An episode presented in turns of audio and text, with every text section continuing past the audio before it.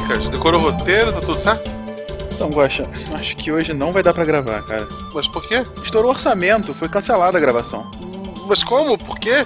Foi o dragão chinês? A gente pode trocar ele por stop motion, ou sei lá, reduzir o tamanho? Cara, não foi bem o dragão. O exército de mil homens? Não, não, não. Foi a cena final. A luta? Mas gastei aquilo, já tá tudo até coreografado, nem precisa contratar um coreógrafo. Então, a coreografia. Cara, a luta começa no chão, termina no ar. Tipo Tigre Dragão, com mais, com mais explosões, sei lá. Quase Dragon Ball. As explosões não vão sair tão caro, não, não é tão caro quanto um dragão. O problema não são os golpes, nem os dragões, nem aquela cena desnecessária dos soldados pisoteando o Tarek. Mas, mas então o quê? O que estourou a verba foi o cabo para te fazer voar.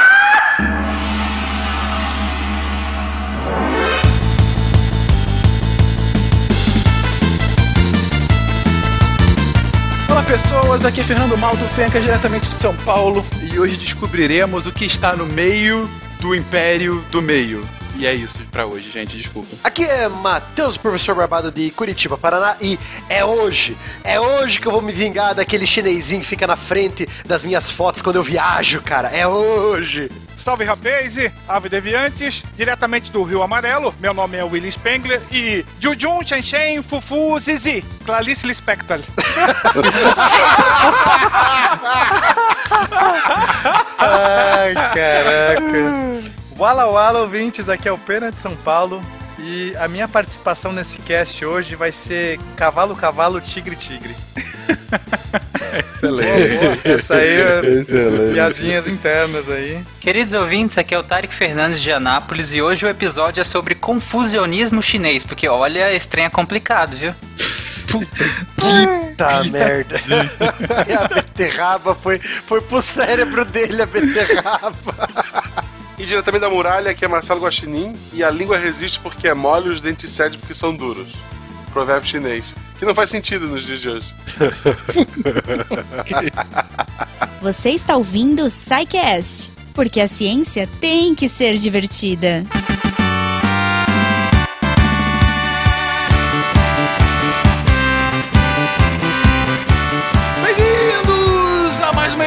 De recadinhos aqui do nosso SciCast. Eu sou o Fencas. Ni hao. Ni hao, Eu sou a. Jujuba. Como você Gominha, está? Tô, Eu tô tô- tô trabalhando no chinês. Opa, opa, eu sei falar duas palavras em chi- chinês. Eu sei falar ni hao e eu sei falar melão d'água. Como é que é melão é d'água? tipo paquá. Ah, não, eu sei falar obrigado também, é xexê. Muito bem, É, eu, muito eu sou bem. muito boa de chinês, cara. Ni hao é mais do que uma palavra, você já saberia, mas tudo bem, eu não quero entrar nisso porque eu quero entrar aqui em como que as pessoas falam conosco. Em chinês, em japonês, em português, em todas as línguas possíveis. Exato, elas podem mandar. Tem duas formas, tá? Ela pode Sim. mandar um e-mail no Fala Que Eu Te Escuto, aquela coisa que a gente fala toda semana, meio intimista. Contato scicast.com.br. Se você quiser contar uma coisa que você não quer dividir com os outros ouvintes, você manda um e-mail pra gente. Uhum. Mas. Conta aí, Fencas. Mas é, a melhor forma de entrar em contato e participar aqui é pelos comentários do site. Sim. Ou você querendo também enviar o e-mail pelo contato.sicast.com.br ou lá no site, no menu contato do site do Deviante, você consegue falar conosco. É isso aí. Cara, que me ajuda a pegar ali aquela ponta da mesa, por favor. Ge- é, o- Aquela o grande ali. Que, Isso, que vamos, que vamos levar ela. Mas eles ainda estão cês- Gente, a sentados gente tá nela. gravando. Olha só, é, Jujuba e Fencas, é, vocês podem Oi. gravar num microfone só, a gente vai levar o outro também. É, o, Mas o que melhorzinho isso, Como tá. assim? de- Não, mas Pega pera- aquele que tá mais velhinho, O que o novo. melhor vale mais. É. Pera aí, gente, mas o que, O com o que vocês estão fazendo? O que E. tá acontecendo? É porque- Malta, Gente, traga a gente espuma. tá... Peraí, deixa gente, a a gente tá no gravando, microfone. sério. A gente tá gravando os recados. Não, me, tudo me dá grava naquele microfone ali. Dá- É porque Mas- não, há meses Ah. a gente não tá conseguindo patrocínio direito. Pessoal do Sim, sei, é patronato, crise com o dólar lá em cima, alguns debandaram, assim, deu aquela baixada, os custos só aumentam, o download aumenta todo mês. Uhum. A gente vai ter que vender algumas coisas. É, pô, deixa o microfone aí, vende o Tarek, mas deixa o microfone aí. Eu tentei, É, eu, ju- eu juro que eu tentei, mas. É, eu acho que eu vou pegar aquela capinha do Civilization que tá ali em cima da mesa. Não, deixa meu Civilization Leva o aqui. Civilization, leva o Civilization. Não, Impressora, ninguém imprime mais papel mesmo, a gente lê a pauta online. Não, Defeitos não, teimosos umas aí. Não, tá bom, mas peraí, gente, peraí. Vocês vieram aqui, fizeram mais bagunça, mas vamos falar sério agora? Sim, sim. Estamos precisando mesmo. Essa crise pegou forte. Vocês podem reparar que faz um tempo que não temos patrocinadores aqui, né? Não tá fácil. A Protons está trabalhando a todo vapor para que a gente tenha mais patrocínio. A esperança é que seja breve, mas por enquanto nós dependemos só de vocês. Exatamente, gente. E assim, é, é, sendo muito franco com vocês, o patronato, quando começou no SciCast, foi um sucesso. Na verdade, por um tempo, o Patreon sozinho e depois o PagSeguro mantinha aí bem ah, os episódios. Ah, e depois a gente complementou com a propaganda aqui e ali, enfim, alguns outros trabalhos. Mas chegou num ponto, como a Juba disse, que começou a declinar tanto propaganda, em específico o Patreon, muito por conta do dólar, a gente sabe, crise econômica, era um momento quando a gente começou, o dólar estava lá embaixo quando começou o patronato, ele quase que dobrou desde que a gente começou. A gente entende todas as dificuldades, mas o ponto é que está chegando num momento em que está cada vez mais complexo manter a periodicidade. E a Sim. periodicidade é um negócio da qual a gente se orgulha. Todo episódio eu tô aqui no GK e falo. Meia-noite um da sexta-feira a gente tem um episódio novo. Só que, claro, isso tem um custo. Como a gente já falou em outros episódios, o SciCast é baixado em média de 300 a 350 mil vezes cada episódio. Sim. Isso tem um custo de servidor gigante, tem um custo de edição grande, enfim. É uma alegria e uma tristeza, né? É. Quando a gente começa a ver os números Exatamente. crescendo. É, é, esse é o problema, né? As entradas elas deram uma diminuída, é claro. Isso a gente entende. O problema é que também o SciCast. O problema, né? Entre aspas, é que o SciCast também vem crescendo muito desde que nós começamos o, o patronato. E, claro, os Mesmo. custos também crescem na mesma proporção. É, nessa hora é aquele, aquele meme do menininho rindo e chorando que o Tarek tanto gosta. Por isso a gente está revisando aquela tabela de contrapartidas né, do, do patronato. Sim.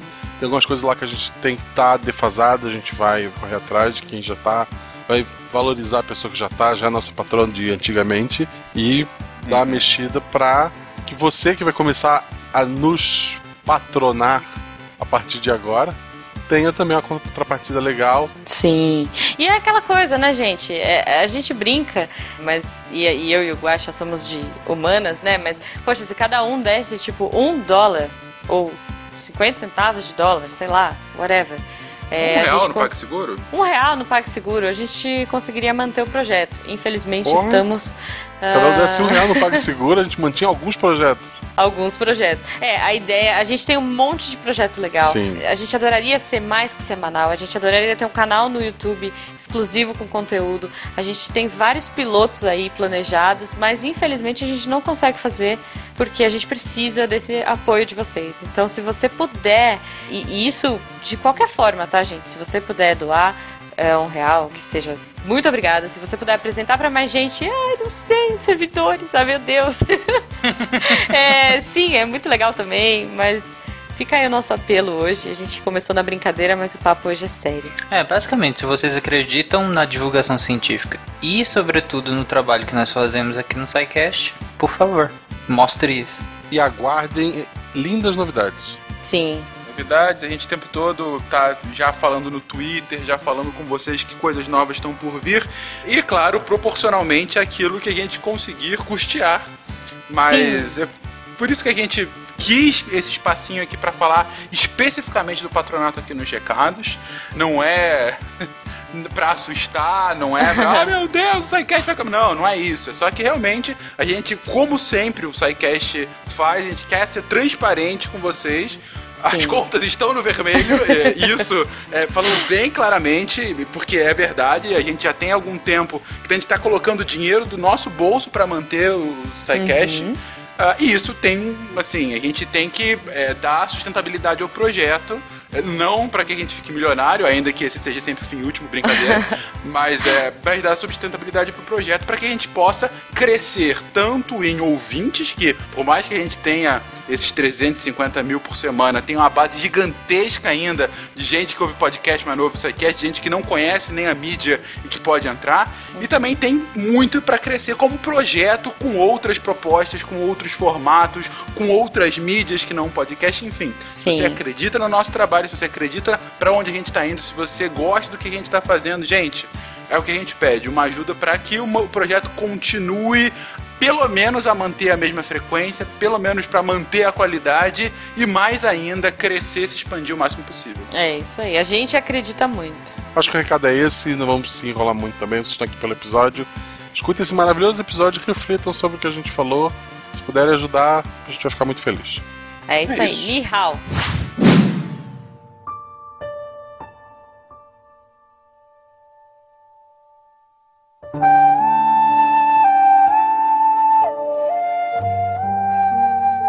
Diz a tradição que o sistema dinástico chinês começou com o rei Yu. Mal comparando, espécie de Hércules chinês responsável pela dragagem dos rios após as grandes inundações de sua época, por volta de 2200 antes da Era Comum. Antes de sua dinastia, Xia, a transmissão ocorria pelo mérito. É o que nos garante o Shu Tin, o livro das histórias. Esses nomes complicados de uma terra tão distante estão agora na moda.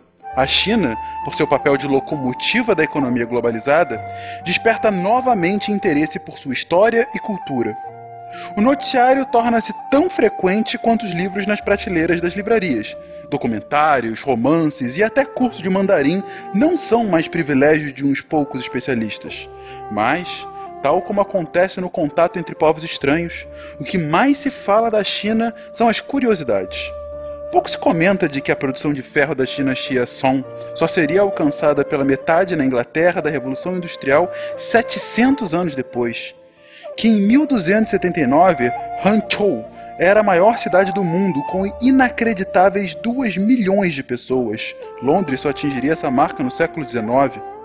Ao longo da história, a posição do Ocidente em relação ao chinês tem sido hora de admiração pelo que há de grande e entorpece os sentidos, o maravilhoso como numa continuação sem fim das crônicas de Marco Polo, hora de condenação por seus costumes, crenças e valores tão exóticos aos nossos olhos. Conversaremos hoje sobre o Tempo dos Dragões, o tempo em que o mundo, aquele mundo do Extremo Oriente, tinha mais do que uma potência, mas um centro de gravidade por onde necessariamente orbitariam todos os outros. Afinal, Napoleão Bonaparte estava certo quando em seu exílio profetizou: tremerá o mundo quando a China acordar?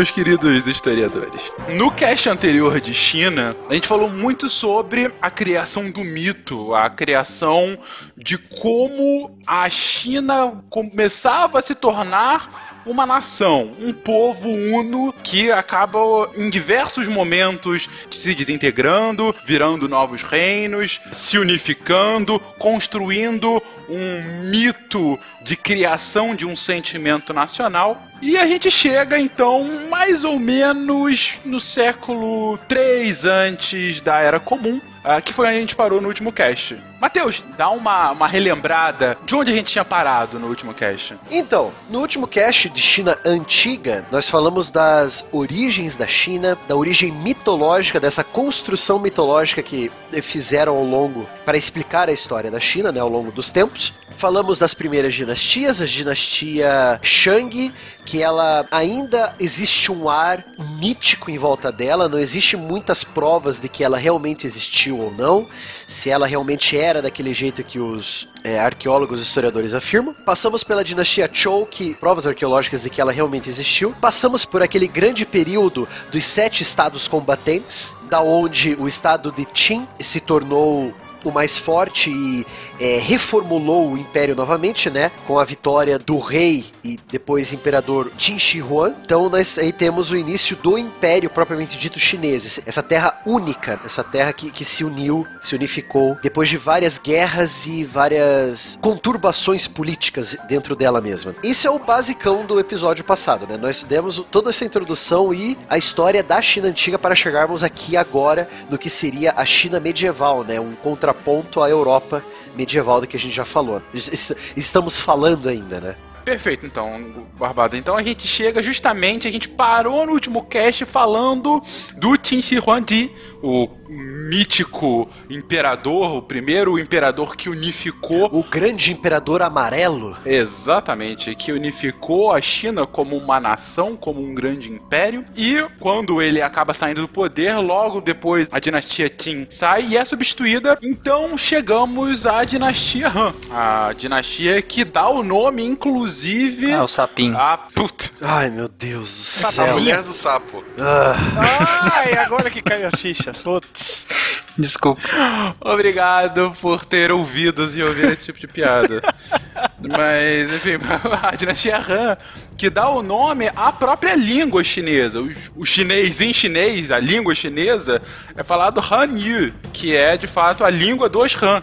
Então, o, Han acaba sendo a dinastia que vai de fato embasar o que é o ser chinês. E como é que isso acontece de fato? Como é que os Han conseguem se tornar tão presentes, tanto na história quanto no imaginário ficcional chinês, Will? É interessante focar também que os Han, eles estão exatamente entre o antes e o depois de Cristo. Eles são aquela dinastia chinesa que vai dos anos 200 antes de Cristo até o ano 200 depois de Cristo. Então é, é bem interessante que eles estão bem na transição, que seria a transição do mundo antigo pro mundo medieval na Europa, né, no caso, né? E isso acaba até rebatendo um pouquinho, a gente vai falar um pouquinho mais na frente, ah, com as primeiras trocas, tanto comerciais quanto até de informações entre esses dois mundos. E, gente, até pra colocar isso bem claro pra vocês, a gente sempre fala isso, mas é importante. A gente tá falando de um momento histórico em que a interseção de povos, de mundos tão distintos, é algo extremamente complexo. Para você levar uma informação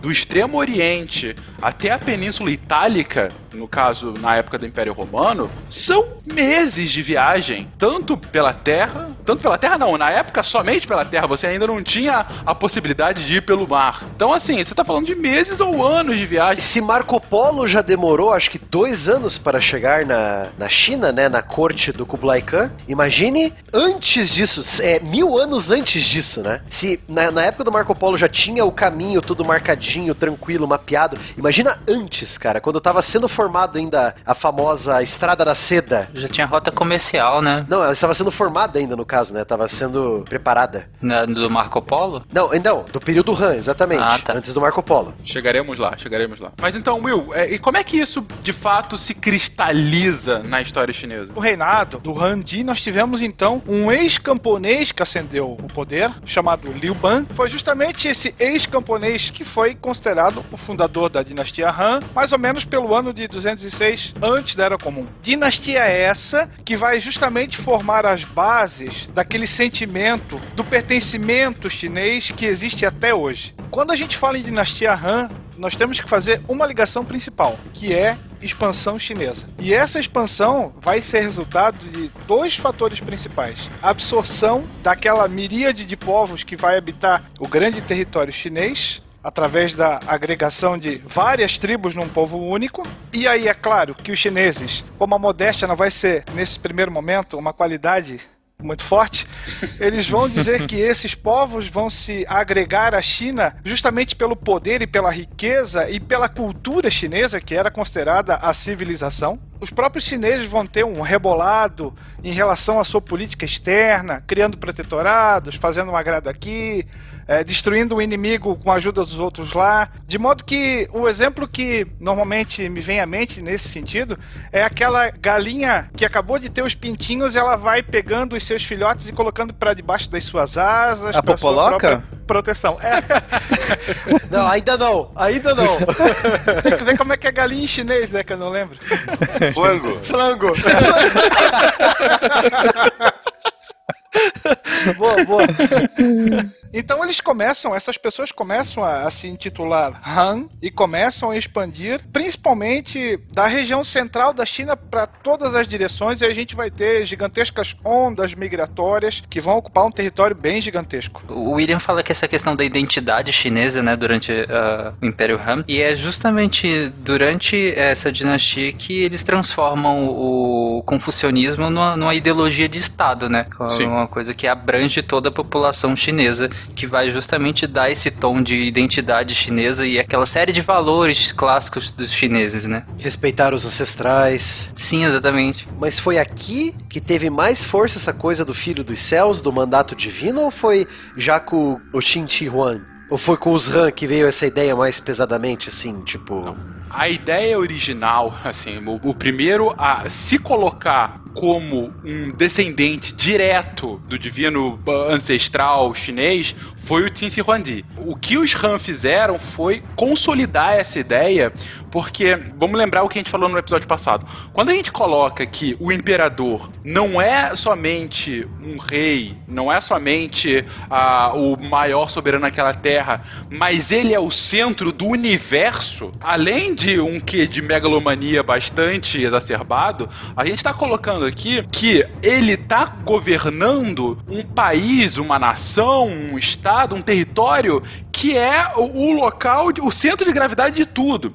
Então, os seus subordinados que aceitam que o meu imperador é o centro do universo, eu estando próximo dele, eu estou próximo do tudo que importa. Então, quanto mais próximo eu tiver desse centro de gravidade, melhor pra mim, porque eu tô mais próximo daquilo que é o, o principal. Ele é literalmente o Deus na Terra.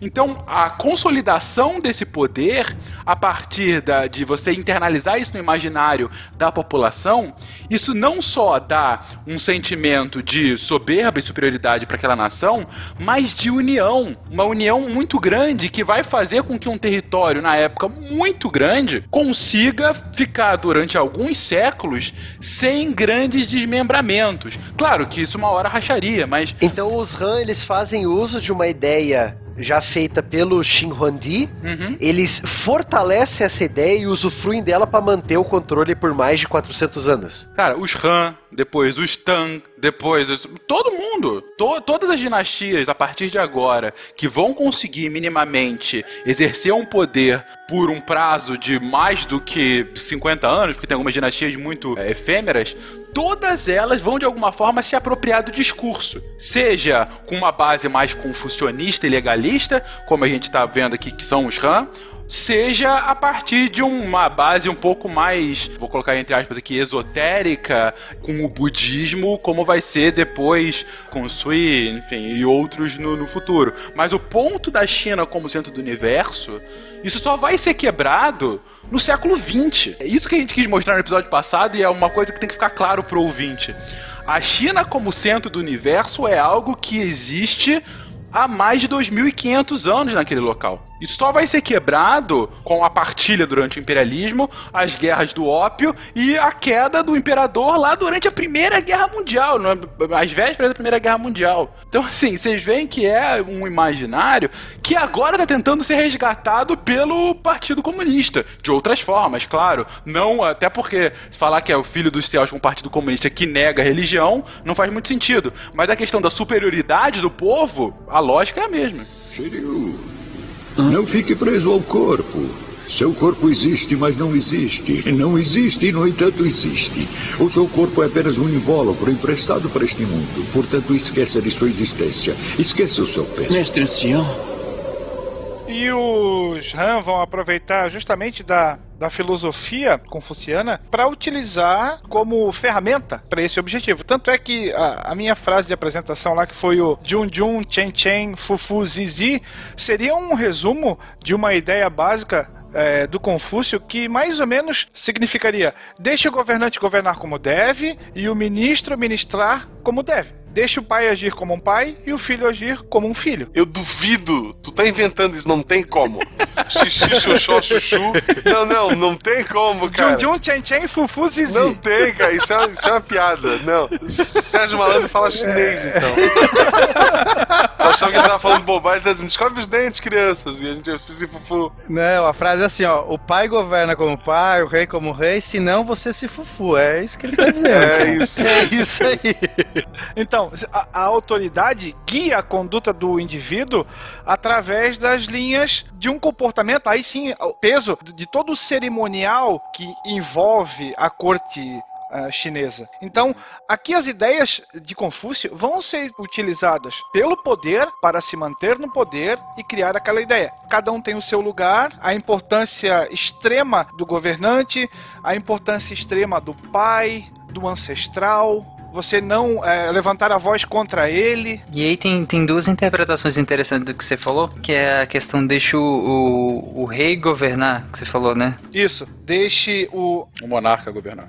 E o Isso. ministro ministrar como deve, o governante. Exatamente. A gente pode pegar duas coisas disso. Uma que era uma doutrina extremamente técnica e meritocrática no sentido de você era preparado para aquilo, para exercer aquilo, né? Era uma questão técnica. Eles trazem isso pro Estado a partir dos Han, né, com Confúcio, com as teorias do, do Confúcio, essa questão técnica de você era preparado para aquela função. E outra que você falou que é a questão de agir como um pai. É é interessante que na teoria do Confúcio ele via que um- um- uma sociedade harmônica ela deveria se agir como uma família, né? Todos seriam da mesma família e todos em harmonia. E claro, o, o imperador, o, o rei, ele era o pai e todos os outros é- eram filhos, né? Então, Principalmente quanto mais baixo, quanto mais você descia, mais, mais filho você era, por assim dizer. Então você criava uma lógica. O cobrador de imposto era o cunhado. Ok.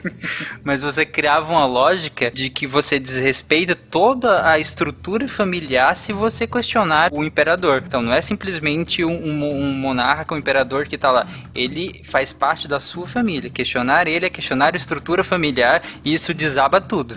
Sim. E uma coisa muito interessante que você falou, dois pontos do que você retirou aqui, Tarek. O primeiro, a questão da hierarquia.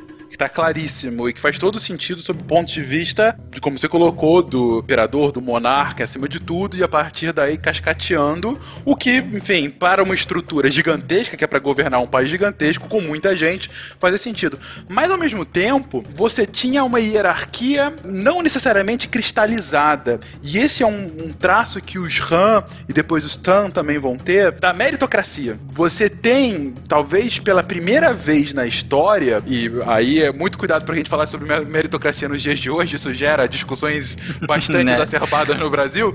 O Tan, ele, ele só, é, tipo, vamos dizer que ele instrumentaliza isso, né? Com, entre aspas, concursos públicos. E deixa uma capinha de, de, de fel na boca também, né? Ai, meu Deus do céu. Sabia que ia ter essa piada. Até o final do cast ia ter um pra sódia dele. sabia que. Mas, mas na verdade o concurso público começa já com os RAM. Os primeiros concursos públicos da história do mundo, quem iniciou a lógica do concurso público, são os RAM. Fica claro que, ao mesmo tempo que a hierarquia é muito pesada, você não tem tanto, e assim, aí muitas aspas aí, porque é claro que você tinha alguma, mas você não tem tanto a estratificação social. Você tinha como ascender. É porque tem um resquício de mobilidade, né? Mobilidade social, Sim, exatamente. primordialmente pela exatamente. educação. É que um dos princípios mais importantes do confucionismo é justamente aquele que diz que o homem pode se aperfeiçoar. Então existe uma possibilidade, ainda que tênue, de mudança, né? Uhum. E que homens aperfeiçoados num coletivo levam a uma sociedade muito mais harmônica, né? Isso. E o cavalheiro confuciano seria um homem superior, seria o nobre, por assim dizer. O concurseiro. Um concurseiro, exatamente. Concurseiro. O ainda que tênue, a gente pode colocar como espectros, né? Acho que ao longo da história, o confucionismo ele foi muito utilizado, até porque ele é uma doutrina eh, social, ele não é uma religião como muita gente vê no ocidente. A gente olha para o confucionismo e às vezes acha que é uma religião, mas não, ele é muito mais uma doutrina. E como doutrina social, ele pode ser moldado, né? Você pega praticamente qualquer contexto e pode moldar, exceto, por exemplo, no contexto do comunismo, eh, eles rechaçaram totalmente o confucionismo. Mas, Otário, daí que vem a força, a resistência do mole. Porque uma das habilidades de você se moldar é você resistir. Porque como não era uma coisa rígida, como era um- uma questão de conceitos e princípios que para reger a sociedade de maneira mais harmoniosa, isso tá vendo tanto que é subjetivo as palavras que eu tô usando? Então você pode, você pode moldar isso para vários sistemas de governo para várias dinastias. Você não, você não fica preso a uma, entendeu? Então, esse é o interessante do confucionismo que o Will tinha falado. Tem um, outra ideia tirada da base do confucionismo que é mais ou menos assim: o povo é como a grama e o governante como o vento. A grama inclina-se na direção que o vento soprasse. Só que aqui tem um porém em relação ao vento. Ele deveria governar conforme as regras da sobriedade. Tanto é que é por isso que nós vamos ter nas cortes imperiais funcionários que servem para avisar, por assim dizer, quando o imperador está passando um pouco dos limites porque senão aquela ideia de coesão cairia por terra, logo o governo dele também se extinguiria. Então os, os chineses inventaram o concurseiro e o departamento vai dar merda. Exatamente. Made in China. E Will, isso é tão forte na época, esse trabalho do, do departamento de vai dar merda, como o Gotti colocou agora, ah, que a classe dos conselheiros do rei ganha um status talvez nunca antes visto na história em outras civilizações, que é a classe dos famosos mandarins. Quem eram os mandarins? Os mandarins eram os conselheiros do rei. Eram aqueles que de fato governavam. Não só conselheiros, eram os burocratas de fato. Era quem fazia a máquina, a engrenagem burocrática do Estado, ainda que não houvesse um Estado do sentido que a gente conhece hoje, mas desse, dessa administração de fato funcionar.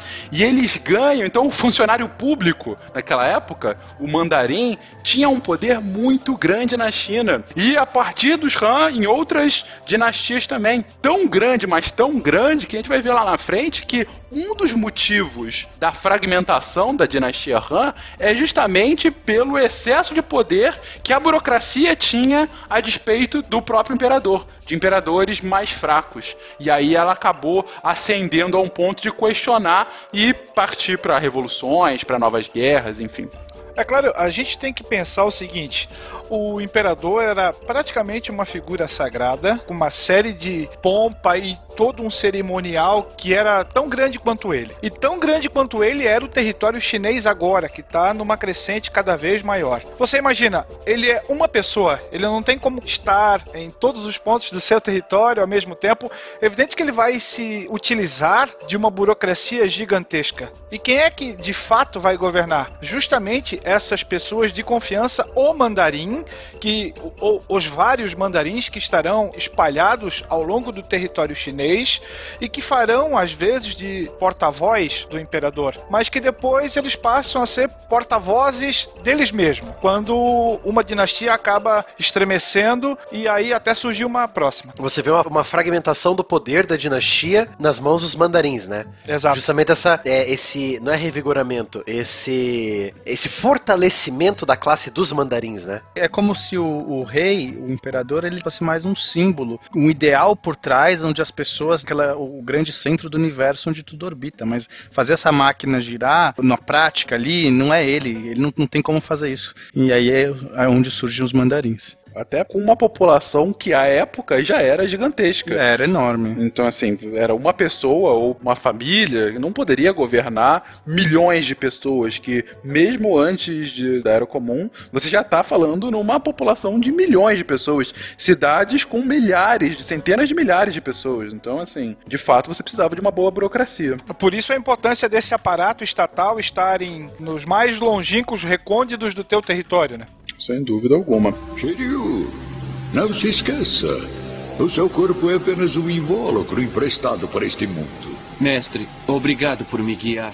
Mas a despeito disso, o Pena trouxe aqui, Will, uma coisa bem interessante que é da figura emblemática do rei, de- desse ícone.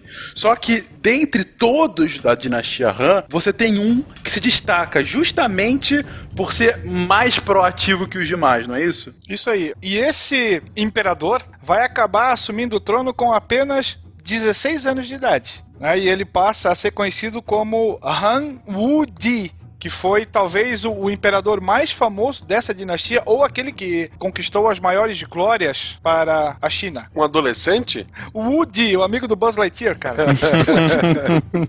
e ele vai governar por mais de meio século, inclusive. Numa crescente de expansão, organizando o comércio, revogou os éditos anteriores, como por exemplo aquele que ordenava a queima de livros. Ele vai reviver essa ideia de que a autoridade imperial vinha do céu. Não era apenas uma lei que dizia que ele era o imperador. né? Vai procurar aí instituir sim a seleção dos candidatos a funcionários públicos. Então você tem pessoas que foram instruídas para fazer aquele serviço, na maioria das vezes educadas de acordo com os princípios do confucionismo.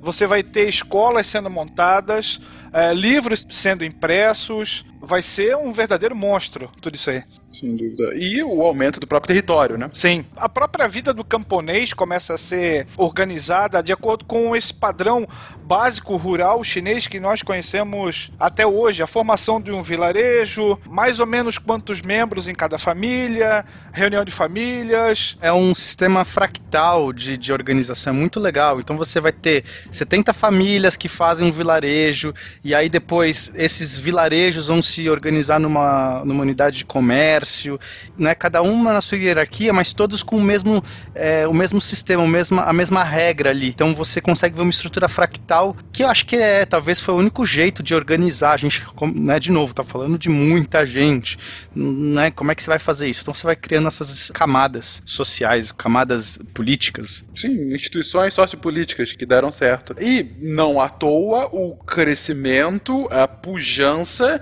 que é refletida justamente ah, numa série de inventos e de avanços tecnológicos que mostravam essa supremacia, não pena. A China é uma das nações mais inventivas que a gente tem. Muitas das coisas que a gente tem hoje aqui, né, do mundo ocidental, veio da China lá na época medieval. Tudo made in China, né? É, assim, os árabes eles vão fazer um papel muito importante dessa conexão entre o mundo oriental, chinês e o mundo ocidental. Então, eu brinco muito que, tipo, os chineses inventam as coisas e os europeus mudam, eh, adaptam o seu uso, né? Criam novos jeitos de usar. A gente vai ter, por exemplo, a pólvora. É um grande exemplo disso, né? Que começou lá como os fogos de artifício e depois acabaram virando bombas. Mas nessa época, na dinastia Han, a gente já tinha eh, o sistema decimal implementado, o papel que é uma invenção importante, a própria seda, que também vai ser uma invenção super importante, mas é, durante todo esse período medieval da China, a gente vai ter muitas invenções, inclusive eu brinco que a China no, no Civilization colocou todas as tarifas na, na ciência, né, porque tipo, é impressionante a quantidade de, de ciência que os caras criam, de, de coisas que eles criam. Então, a, a gente já tinha uma imprensa, um, uma, uma prensa de madeira, a gente vai ter a prensa de, de Gutenberg na Europa, lá no, no, no século XV, XVI. Na China, a gente tinha no século VII. Tudo bem que devia ser super complicado, porque para fazer todos os caracteres chineses, cara, eu não sei como os caras faziam. Era uma máquina muito doida, mas já tinha lá uma prensa. Outra invenção super importante e antiga na China é, é a bússola, que vai ser também muito importante para navegação, mas não só para navegação, para é, localização em geral. Então, a gente vai ter assim, mas é, essas são só algumas invenções. Tem um, uma dezena de invenções importantes que a gente vai ver a China trazendo aí para o mundo. Mas aí eu pergunto para vocês. é, a gente está falando de um período de expansão, de um período de aparente estabilidade é, internamente. Só que, como qualquer lugar da história, sempre que você tem uma grande nação, você tem outras que tentam contestar a sua hegemonia. Por que, que isso não aconteceu na época da dinastia Han? Pelo menos na época, por exemplo, do imperador Wuti. Por que, que você consegue estabelecer uma estabilidade tamanha que é possível que o, que o chinês no Civilization possa ter colocado tudo na ciência e não no militar? Mas nós temos conflitos. São os conflitos que movem a história. Sim. né? Principalmente em relação à China na sua fronteira norte e na sua fronteira oeste. Vai ser justamente na fronteira norte que nós vamos encontrar. Onde apareceu uma grande construção chamada Muralha da China, né? Aquilo não era só um quebra-vento, não era pra fazer É, sombra. um quebra-vento, exato. É.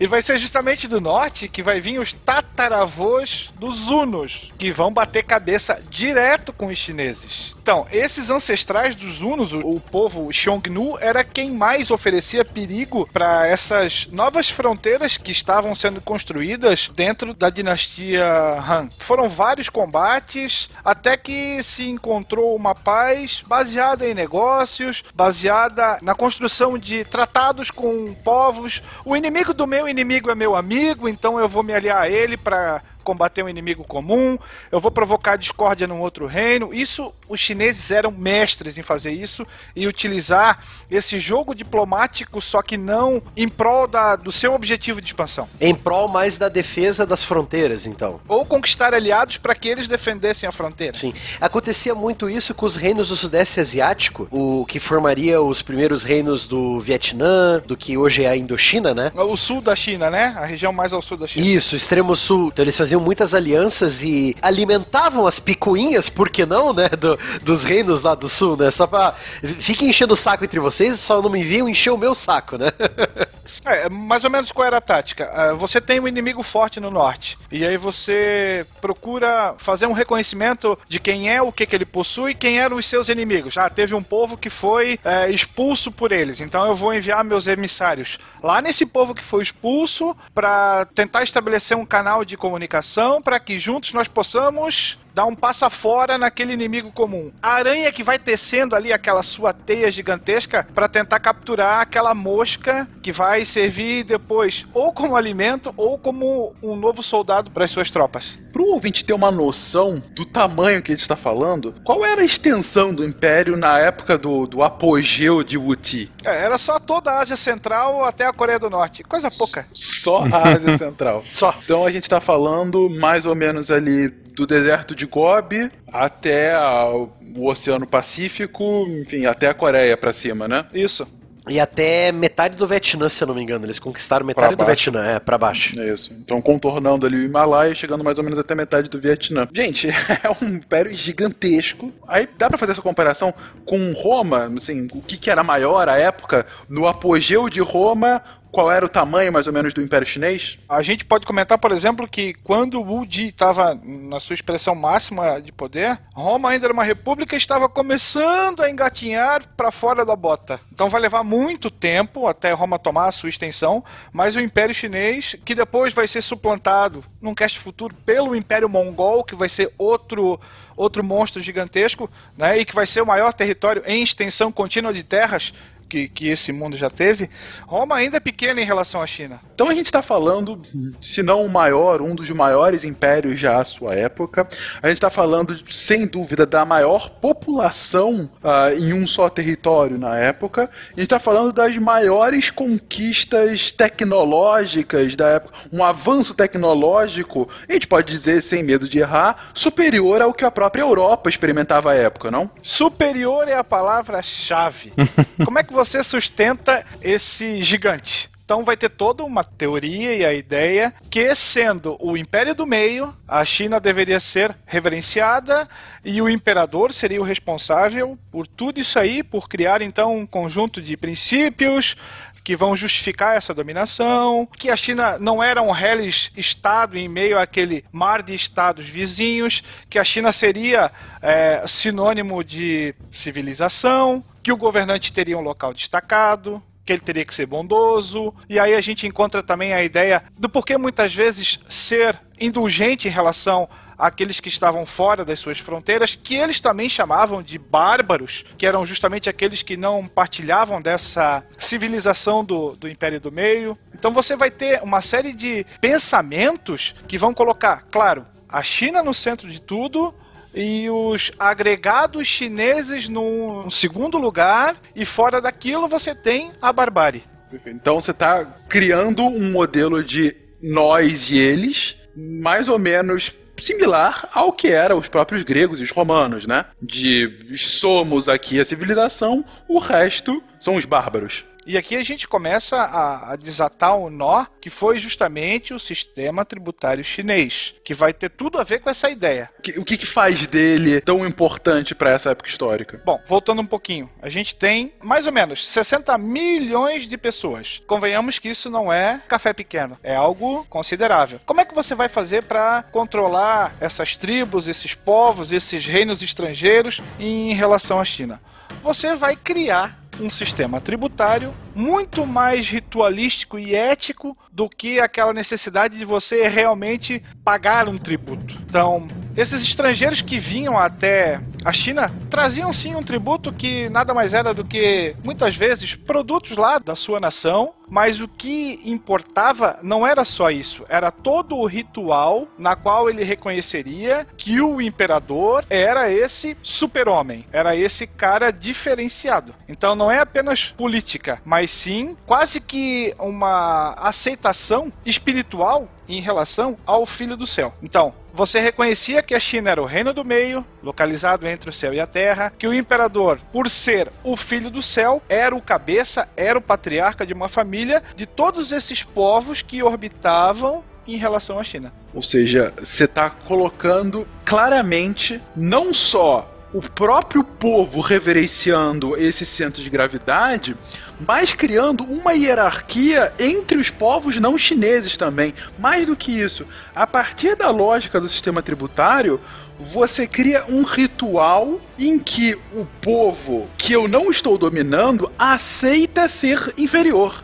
Então você está criando uma hierarquia de fato entre os povos com a China nesse patamar mais elevado do mundo uh, oriental durante essa virada de milênio, né? Isso é importante que, além de você sustentar isso internamente, que eu acredito que já era sustentado, mas cria uma narrativa para quem tá de fora, né? Que é bem interessante em questão de dominação. Muito interessante o ponto, de fato. Você está você tá reiterando a questão de que você é subserviente, logo os outros também deveriam ser. Mas Will, você comentou que era muito mais ritualístico do que de fato um pagamento. Por que, que você comenta dessa forma? É, o que, que de fato era esse tributo?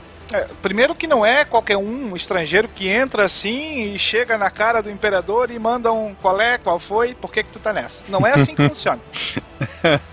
Assim era na Bizantina. É outro, é um outro cast. Não, mas ele é que tá confuso. Putz, só melhora, só melhora. Sensacional. A gente mencionou de leve esse sistema tributário lá no cast sobre Japão Antigo também. Bom, então você tinha uma primeira autorização desse governante da área mais fronteiriça ao teu território, e aí sim você, como qualquer emissário de qualquer reino na maior parte das terras desse planeta, né, o mensageiro que teria uma carta branca aí para transitar, chegava até uh, o imperador e necessariamente ele tinha que se ajoelhar três vezes e tocar a testa no chão nove vezes. O que que esse, essa simbologia significa? Que ele reconhecia aquela figura chinesa como o imperador, como um ser superior a ele e ao seu reino. Claro que ele não vai fazer isso simplesmente porque ele curte. Todos aqueles que reconheciam o imperador e a China dessa forma enchiam também os seus bolsos. Vários presentes eram dados, casamentos eram arranjados, princesas eram destacadas para realizar um casamento com herdeiros ou com o próprio governante daquele país daquele reino vizinho que agora está agregado à China, ele receberia vários presentes. Basicamente, ele seria um, um reino vassalo. Então, ele recebia um documento que era chamado da Carta Imperial, demonstrando que ele reconheceu o imperador daquela e daquela forma, um brasão chinês e, pasmem, um simples calendário chinês, como forma de. ah, ratificar aquela aceitação da ordem que a China havia criado em relação ao mundo. Que faz todo sentido, se você está se sujeitando ao centro do universo, você tem que seguir o calendário desse centro do universo, né? Exatamente. E não necessariamente isso vai ser seguido lá naquele povo que está ali aceitando o imperador. Novamente, nós temos um território gigante, o imperador é um só, você vai ter emissários sendo enviados para verificar naquele país que agora se ajoelhou, como é que estão, como é que não estão. Mas nós vamos encontrar também aqui depois as raízes, como já comentamos, das quedas das dinastias hierarquias, os poderes locais aumentando. O interessante aqui de ressaltar é que, diferente de outros locais do planeta, onde o tributo necessariamente era aquela parte da sua produção, ou ouro ou a prata, aqui não. Aqui o que vale é o ritual. Principalmente a prata, né? Porque os, os chineses adoravam prata. É uma coisa até interessante, é uma, é uma coisa cultural dos chineses que os primeiros comerciantes europeus eles perceberam que os governantes, os comerciantes chineses, eles adoravam prata não tanto o ouro, mas a prata. Eles tinham um valor muito maior para os chineses, né? Esse negócio do ritual, do simbolismo, tem a ver com o número né, de, de, de ajoelhadas que você tinha que fazer, que eram três, e, e de encostar a testa, que eram nove. O nove, por exemplo, é um número sagrado, entre, sagrado entre aspas, mas enfim, é um número que só o imperador poderia usar. Então ele é um, um número nobre. Assim como a cor amarela, né? Assim como a cor amarela. E o 3 é, também é um número especial dentro da, dessa cultura taoísta, confuciana, enfim, que vai representar o, o, céu, a terra e o ser humano. Então, por isso desses dois números. Olha, ou seja, vocês conseguem perceber, ouvinte, que você está sujeitando o outro, a outra civilização, o outro povo, não só ao seu país militarmente, afinal você já não está o invadindo, como econômico e comercialmente, porque a partir daí você consegue liberar uma série de tratados comerciais muito mais facilmente, tratados esses que acabavam tendo a China como polo principal, por seu principal país, culturalmente, porque você está é, é, colocando todo um sistema de valores chinês nesses outros povos. Não à toa a, a língua, o, o, japonês ter a ascendência do próprio chinês, o coreano ter ascendência do chinês. Boa parte das línguas da Indochina tem alguma raiz no chinês, ou seja, você tem uma, uma doação de cultura muito forte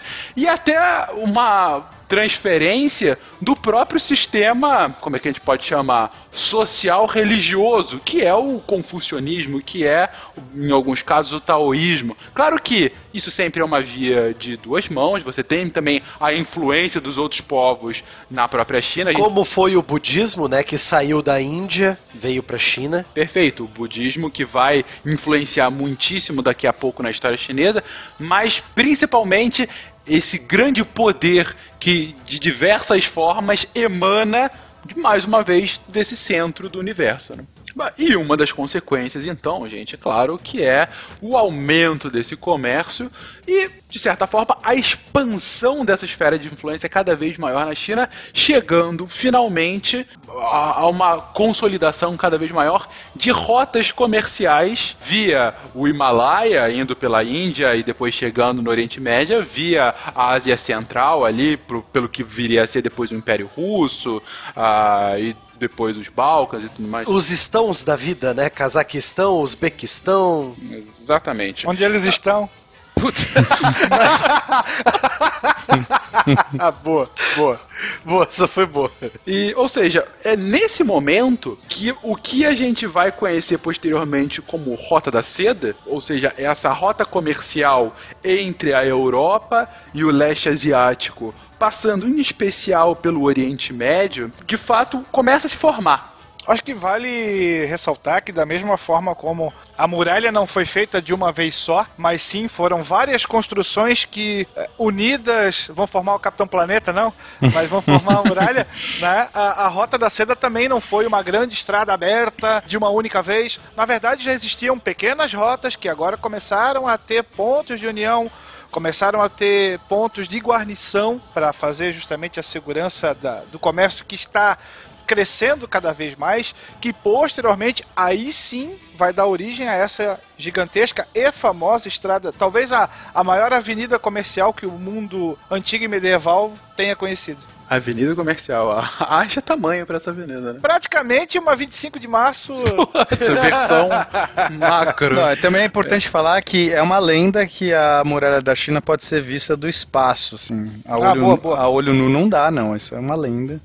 Se você usar um telescópio, talvez. Acho que nós falamos isso no, no cast de China Antiga, a gente não falou? Acho que a gente falou. Ah, desculpa, gente. Não, então foi mal. Não, problema algum, problema algum. Posso responder da mesma forma que o pessoal do Terra Plana fala. Você já foi lá no espaço para falar, Piana? Como é que você tem certeza? não, mas a minha filha já foi e disse que é muito bom.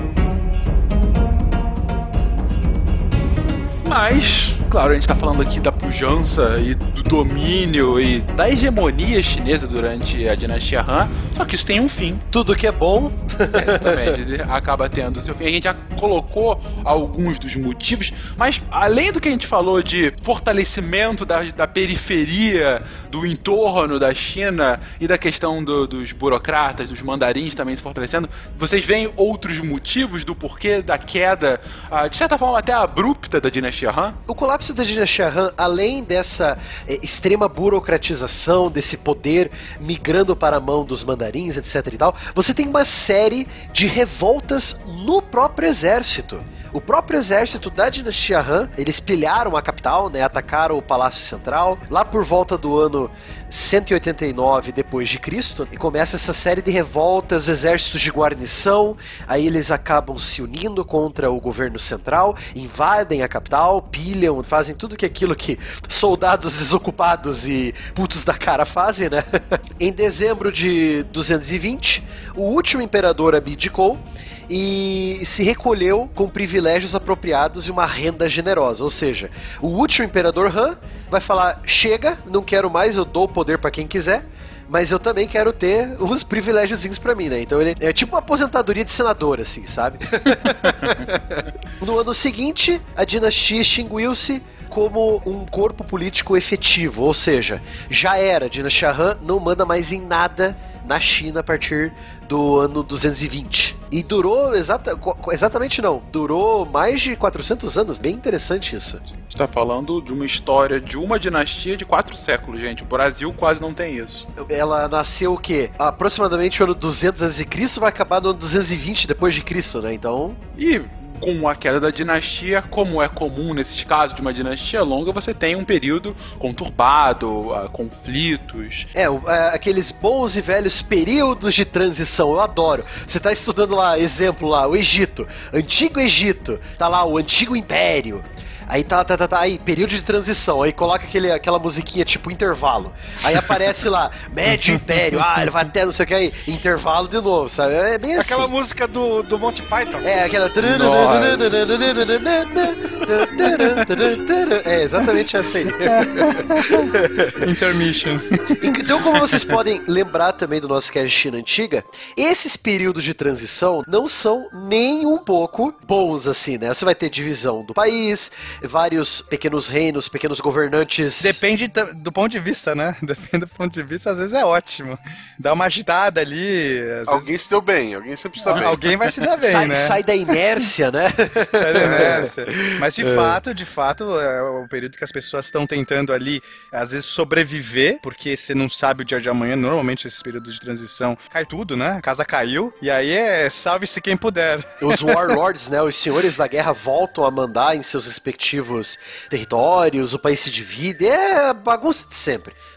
E uma bagunça que a gente já viu algumas vezes no cast passado, né, Barbado? Não é algo novo pra história não, chinesa. para a história chinesa não. A, a China, antes dos Han, ela teve o quê? Três períodos de transição, incluindo o maior de todos, que foi o período dos sete estados em guerra, os sete estados combatentes. Sim, sim. Então, mas tem um período então dessa transição, mais de guerras locais, até que chega-se à hegemonia de um desses estados, de um desses warlords, e uma nova dinastia vai começar. Ou seja, então, durante quatro séculos, você tem um, o mesmo duração da dinastia Han é um período de grande turbulência, de indecisão, de incerteza, em que não que não haja qualquer avanço, mas Na área política, a China não estava mais tão unida quanto estava com os Han. Esse é o problema. Você não tem mais o Império Han. É, não é hegemônico, né? Não, é, não existe a Exatamente. hegemonia, exatamente. Exatamente. E é uma quebra da hegemonia, mais uma vez, não por invasões externas, e sim pela fragmentação interna de fato. Mas também tem tanta gente lá dentro, Fenga, você não precisa de invasão externa, cara. Você tem o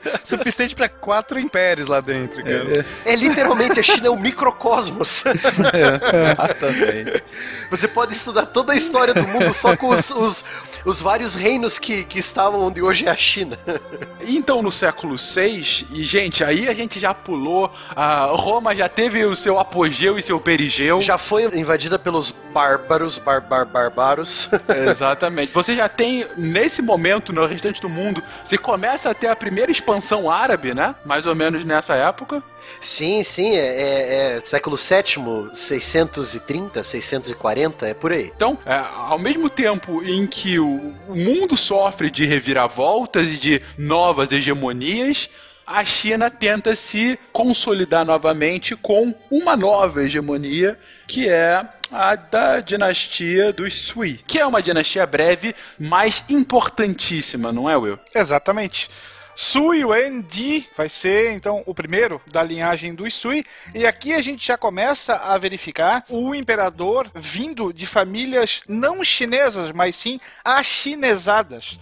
Então diz a história que esse novo líder era oriundo de uma família seminômade, a sua esposa vinha de uma família nobre de uma outra linhagem, e tanto os Sui quanto os Tang vão se casar com famílias tribais que foram agregadas à China, enquanto que lá na fronteira norte os governantes do território também adotavam costumes chineses. Então aqui ele não, não seria mais um chinês, entre aspas, puro, mas sim de um povo que havia aceitado naquela didática que a gente já comentou anteriormente. Ele foi aculturado. Aculturado, né? Aham. né? Isso. É, de que o imperador seria aquele cara especial e tudo mais. E aí o que que o, o Su Wendi acaba fazendo? Primeiro que ele restaura a centralização, mas de uma forma mais simples, procurou tentar tornar a administração mais prática, é, estabeleceu novas leis, mexeu na burocracia e, claro, vindo de uma classe militar, obviamente que ele vai é, exigir que esses funcionários obedeçam à moda militar. Então era um cara extremamente muquirana, diz a, diz a história, não gostava de gastar. Só que se a gente for fazer uma análise um pouquinho mais profunda, ele recebe ou ele conquista uma região totalmente quebrada economicamente. Então você não pode ser um pujante. Você tem que necessariamente apertar o cinto para tentar conter a crise. Ou seja, é uma recessão que a China enfrentou. Qualquer semelhança com o Brasil é mera coincidência. Você tá falando que o Sui Venti é o Temer da China, é isso? ai, ai. Coitado do Sui Wendi, coitado dele. Ma- Mas com essa descrição que você deu pra gente, figura corpulenta, bochechuda e bigode fino, tá mais pra Sarney do que Temer, hein? Brasileiros e brasileiras. Bom, o que mais que ele faz para tentar conter isso? Ele procura fazer uma mini reforma agrária, redistribui a terra, eh, recalcula os impostos, estabelece laços com fazendeiros e comerciantes, controle de preços. Então ele dá os seus pulos para tentar fazer com que aquilo que era fragmentado volte a se tornar algo centralizado. E, e o sistema tributário ele vai voltar com isso ou ele o sistema nunca acabou quando os Han saíram? O sistema tributário, ele existia antes dos Han e vai continuar existindo até o século XIX. É claro que quando você tem um momento em que a China está conturbada, como foi esse período de transição entre Han eh, e o Sui, depois do Tang, você tem uma queda do poderio, você tem uma maior fragmentação desse sistema. Você não sabe pra quem pagar também, né? tem isso também. Eu quero pagar, pra quem que eu pago? Exatamente. Então, assim, você não tem muito bem essa figura, mas isso é verdade. Se você não tem um imperador que de fato tenha a legitimidade, né, daquela figura mítica, como o Pena colocou lá atrás, você não tem o porquê ter o sistema. O sistema tá baseado nesse valor, de que eu tô orbitando em torno desse centro Mas de o gravidade. Sui, o Sui Wendi volta com esse sistema então porque ele, ele precisa de é, uma fonte de renda para reconstruir essa China toda quebrada depois de quatro séculos de bagunça, né? Olha, Barbada, isso é um ponto interessante é, é, deixar bem claro pro ouvinte. Ah, sim, ele precisa de renda, ele vai fazer toda uma redistribuição interna de impostos e redistribuição de terras também, como o Will colocou agora. Agora, o sistema tributário, como a gente conhece, apesar de ter esse nome, ele estava longe de ser uma fonte de receita para o governo chinês. Pelo Ah. contrário, esse foi um dos motivos, inclusive, que levou à derrocada da dinastia Han. Porque, na verdade, como o Will explicou agora há pouco, o sistema era muito mais cerimonial. É mais cerimônia, sim, é mais cerimônia do que fonte de renda, sim. Tem uma história, por exemplo, que vai acontecer lá na frente, já no século 14, 15 por aí, que é das grandes navegações chinesas, que os primeiros tributos de impérios africanos aos chineses, por exemplo, foram duas girafas que chegaram de navio. Isso era o estilo do, do tributo, entendeu? É, exato. O, o valor do, tri- do tributo não interessa. Pode ser um balde de goiabas. Não era isso que interessava a ele. Se tivesse um valor simbólico a goiaba, tava ótimo. O que ele quer é justamente o valor simbólico dessa aceitação. Você me entregando o tributo e se ajoelhando, tocando sua testa no chão, você tá dizendo que você me reconhece como o cara. E pra mim é isso que importa. E trazendo algo exótico que o meu país não tem e que o seu Exato. está oferecendo. É por isso ser chamado de goiaba nessa época era um grande elogio. Pena piadista no dia de hoje. Nossa, Tá pegando fogo. tá pior que o guaxinim hoje. Hoje eu tô pior, gente. Foi mal. É, é- é o que acontece com a gente quando a gente não sabe nada sobre a pauta. Obrigado, Guaxa. O pena tá sendo eu hoje. E aqui a gente tem que deixar claro. Era uma relação mútua. Isso era interessante tanto para o imperador e para aquele que o reconhecia, porque ele automaticamente receberia presentes, ouro, pedras preciosas. E você tinha um cara quietinho lá na fronteira que você pelo menos sabia que em um determinado período de tempo, enquanto essas relações perdurassem, ele não iria te ameaçar de invasão ou com um exército numeroso que marcharia até a capital. Então aqui é uma mão lava a outra. Exatamente, exatamente. Mas sempre bom colocar, né, Will? Mútua, mas hierarquizada. Sim, exato. Uma exato. mão lava a outra, mas você me lava. Mas a minha Isso. mão é amarela. Exatamente. É, uma mão lava a outra, mas você tem que lavar meus pés. o Sui Wendi, ele tenta organizar, limpar a bagunça que a China estava afundada há quatro séculos depois dos Han. E lógico que não haverá tanta gente assim gostando dessa arrumação, né? Lógico, os warlords, os, os senhores da guerra, vão querer continuar com os pedacinhos de terra dele e que se dane o Sui Wendi, não é? E eles vão arquitetar é, rebeliões, vão arquitetar golpes de estado para poder tirar o Sui Wendi e seu filho e sucessor, né, do, do governo dessa China quase unificada. No fim, envolvido em campanhas militares desastrosas e gastando desenfreado a verba, o, o sucessor do Wendi, o Sui Yandi, o filho do Sui Wendi, ele gastou muito campanhas militares para tentar controlar o país que não deram muito certo. Muitas rebeliões eclodiram em 613 da Era Comum, né, da, nossa- da nossa era, e quando o imperador mais uma vez se encontra ausente da capital ou tentando controlar a rebelião em outra região, Li Yuan, um general da província de eh, Jiangsu, ele dominou a capital dos Sui. Então os Sui começam a perder mais e mais sua influência. Cinco anos após a morte do imperador Sui eh, Yandi, o Li Yuan assumiu o trono com o nome imperial de Gaozu. Ele é o primeiro imperador da dinastia Tang. Então ele era um general dos Sui. Os Sui perderam força, ele tomou o governo logo depois da morte do Yangdi, né, do Sui Yangdi, e ele forma a dinastia Tang. Um golpe militar, um coup d'état, como diriam os franceses, né? então esse Li Yuan, ele toma o poder, muda o nome para Gaozu e se torna o primeiro imperador da dinastia Tang, uma das maiores da China também. Então, esses Tang, esse general Gaizu, o primeiro, né? O Geisel? O Ga- Todo mundo tá rindo agora de Tang. Gente, primeiro que não é Tang, é Tan. Você não fala o G no final, mas tudo bem. Desculpe. O menino está com sede, mas não temos laranja. Putz. Você lembra disso? Claro que eu Claro lembro. que eu lembro, pô. Não Qual é o era Alfredo? Como é que era o Não, nome do mordomo? O nome do mordomo do Tang. Putz. Jaime. Jaime! É isso mesmo. Ai, ai. Tá bom, vamos, vamos pronunciar corretamente então. Pô, aí não tem o chimpanzé que tira o copo da mão dele? Tem, né? Tem, tem, tem, tem. É uma das dinastias mais importantes da China, sendo resumidas a um comercial de refresco. De... Bom, mas ótimo, vamos lá. O Stan não é a empresa aérea, nem o suco. Putz. Fokker 100. Só melhora. Foca, foca, tá.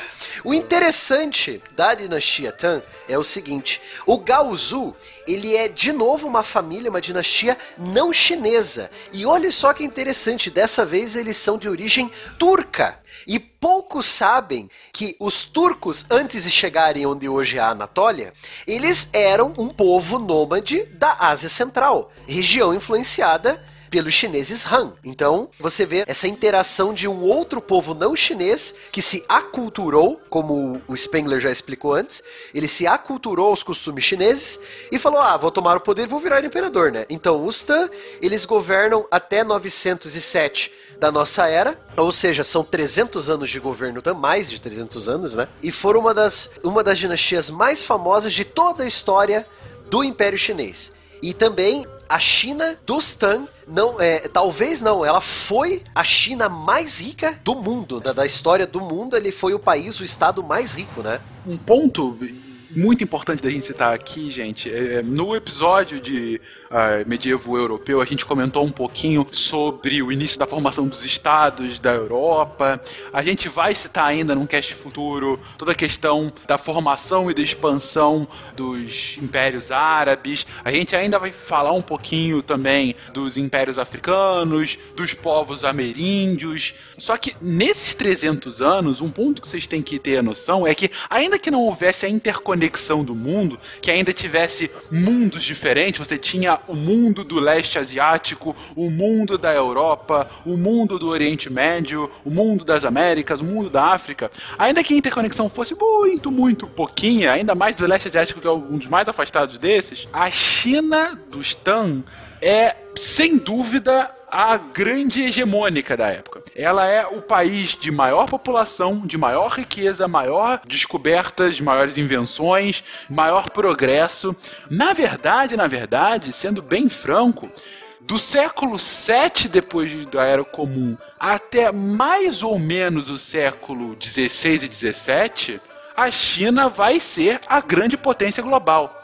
Isso é uma coisa que na escola a gente aprende pouco, porque simplesmente a gente não aprende história asiática. Pra gente, a Ásia chega ao mundo quando vem o imperialismo europeu no século XIX. Só que é um milênio de domínio absoluto, com a diferença de que não há de fato uma conquista, não há uma colonização por parte dos chineses no restante do mundo. Só os números. é uma vitória por números. No scoreboard de Civilization. Se fosse no Civilization, eles ganhavam por números. Mais populosa, mais cultural, mais Exatamente. rica. mais rica, é, mais produtora de bens de consumo. A capital da China na época, a Xi'an, ela tinha no século VII, alguns falam um milhão, alguns citam quase dois milhões de pessoas. Para efeito de comparação, Londres, que viria a ser no futuro uma das maiores cidades do mundo, Londres tinha 25 mil pessoas à época. A gente está falando de uma cidade monstruosamente superior. A gente está falando uma diferença entre Curitiba e Gaspar. No século VII. ou, ou Curitiba e São Paulo. Mas isso no século VII, entendeu? Então, assim, é, é um negócio monstruoso. São quase 2 milhões de pessoas num mesmo povoado no século VII. Isso só conseguiria acontecer na Europa no século XVIII, gente. Mil anos depois, a Europa chegaria a números iguais. E isso num sistema hierarquizado, numa hegemonia bem instituída, num sistema econômico arranjado, que tinha seus problemas, mas que avançava, enfim. Só queria fazer essa introdução para o Stan para que o ouvinte tenha noção que nesse momento histórico a gente está falando com a grande hegemônica do mundo. E por que que isso é tão importante a gente ouvir isso? E pode deixar que eu vou parar de falar, gente, só acabar esse ponto. Ah, bom. Por que, que isso é tão importante nos tempos de hoje? Porque hoje, boa parte das discussões de geopolítica chinesa não é do tipo somos uma potência ah, que está contestando a hegemonia americana. Não. A lógica é estamos retomando o que historicamente sempre foi nosso. E que a gente, durante dois séculos, três séculos, entre o século XVIII e o século XX, a gente momentaneamente perdeu. A gente só está tomando o que sempre foi chinês. Então, assim, essa lógica é muito importante para que a gente entenda até a forma de agir do chinês hoje em dia. E aqui eu paro porque eu tô falando demais mesmo. É, não, assim, vamos pro básico, né, Fernando? O host, ele toca a bola. tu correu o campo inteiro, cara. Ué, agora eu exagerei um pouquinho, mas é que isso era muito importante, tava no meu âmago, Guaxa, desculpa. Shiryu, não se esqueça. O seu corpo é apenas um invólucro emprestado para este mundo. Mestre, obrigado por me guiar. Aproveitando essa ode à China feita pelo, pelo Malca. Ode a China. Malta, É. Fernando. E agora, essas palavras já vão para os nossos amigos que estão agora nos ouvindo, que curtem a história. A gente tem que ter sempre isso em mente. O mundo não se resume à Europa e muito menos às regiões colonizadas pela Europa. Quando você estuda a história do Oriente, seja por curiosidade, seja por vontade de aprender algo diferente, você vê como o mundo justamente é desigual, política, social, filosoficamente, você verifica que justamente a China era uma potência monstruosa numa era em que a Europa estava em formação. Então, cuidado com essa visão míope que muitas vezes nós temos. Claro, a cultura ocidental é aquela que vai fazer parte da nossa formação, sim, mas voltando lá ao texto inicial, a gente não pode simplesmente olhar para a história da China como se fosse algo exótico e muito menos encarar a China atual como se fosse um acidente de percurso. Na verdade, a China sempre foi esse imenso polvo com esses vários tentáculos com seus negócios ao longo da história e que agora vem reafirmando essa ideia que já existia há muitos séculos antes da virada da Era Comum. Então fica esse apelo para que você se desapegue dessa visão míope que muitas vezes, por falta de tempo, sim, eu falo pouco pro pessoal que estuda história comigo, eu não tenho muito tempo para falar sobre a China antiga, infelizmente, mas ela é necessária, ela é diferente e é sempre bom você conhecer algo diferente daquilo que você está tão acostumado e achar que é o comum ou o padrão nesse mundo. China valeu por todos os eletrônicos que você nos trouxe. E eu acho que o Springer só errou a questão do tentáculos, que eu acho que é uma coisa mais japonesa, mas tudo bem.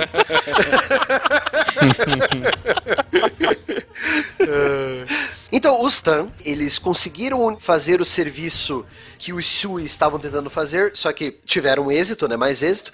Além de arrumar a casa, eles começaram a expandir novamente o território. E olha só que interessante, no auge de seu poder, eles controlavam consideráveis extensões da Ásia Central novamente, chegaram até fazer fronteira com o Império dos Árabes. Houve uma batalha entre o exército árabe e o exército chinês que delimitou definitivamente as fronteiras ocidentais da China. Então foi uma coisa bem interessante. Então você tem esse choque cultural já no ano 740, 750 da nossa era. Você tem esse choque cultural entre o mundo chinês dos Tang e o mundo árabe, que eu não me lembro agora qual, qual é, dinastia árabe era na época. Então você tem essa delimitação no oeste. Ele ia a, a leste, ele tomava toda a Manchúria e grande parte da Coreia. Então a Coreia estava dividida pela metade, né? Não como hoje, mas metade era chinesa, metade era dos, dos reinos nanicos coreanos, né? Como sempre. E ao sul, de novo, ele dominando ali a fronteira, ali a parte norte do atual Vietnã. Então foi uma expansão para todos os lados. Eles arrumaram a casa e expandiram para todos os lados. Além dessa expansão, eles. É, inclusive, Matheus, eu tava esperando você terminar, mas já que Sim. você deu uma pausa, o, o próprio califado Abasta chegou a, a, vamos dizer assim, trocar conhecimentos militares e até soldados com a dinastia Tang. Exatamente, justamente por causa dessa aproximação fronteiriça, é que por sinal chegava até as fronteiras do atual Irã, né? Então no, no norte da Índia ali, Paquistão, era tudo território influenciado ou por árabes ou por chineses Tang, né? Reflexo direto da expansão do Islã, né? Reflexo direto da expansão do Islã também, que é outro tema, para outro cast também, que vale muito a pena ser dito, né? E aí que o, o Islã também tem contato com a famosa Estrada da Seda, né? Rota da Seda, e aí os produtos chineses começam a ir para o Ocidente, para, o, para a Europa, através dos árabes, né? Então tem toda essa, essa questão comercial também, nessa expansão territorial, né? Não à toa que até ainda hoje a China tem uma considerável população civilização islâmica, né? Especialmente pro lado ocidental. Do lado ocidental da China, ali perto da fronteira com o norte da Índia, perto da fronteira com o Tibete, a fronteira com a Ásia Central, ali com os, os estão, né, o, o Spengler? Onde eles estão? Onde eles estão.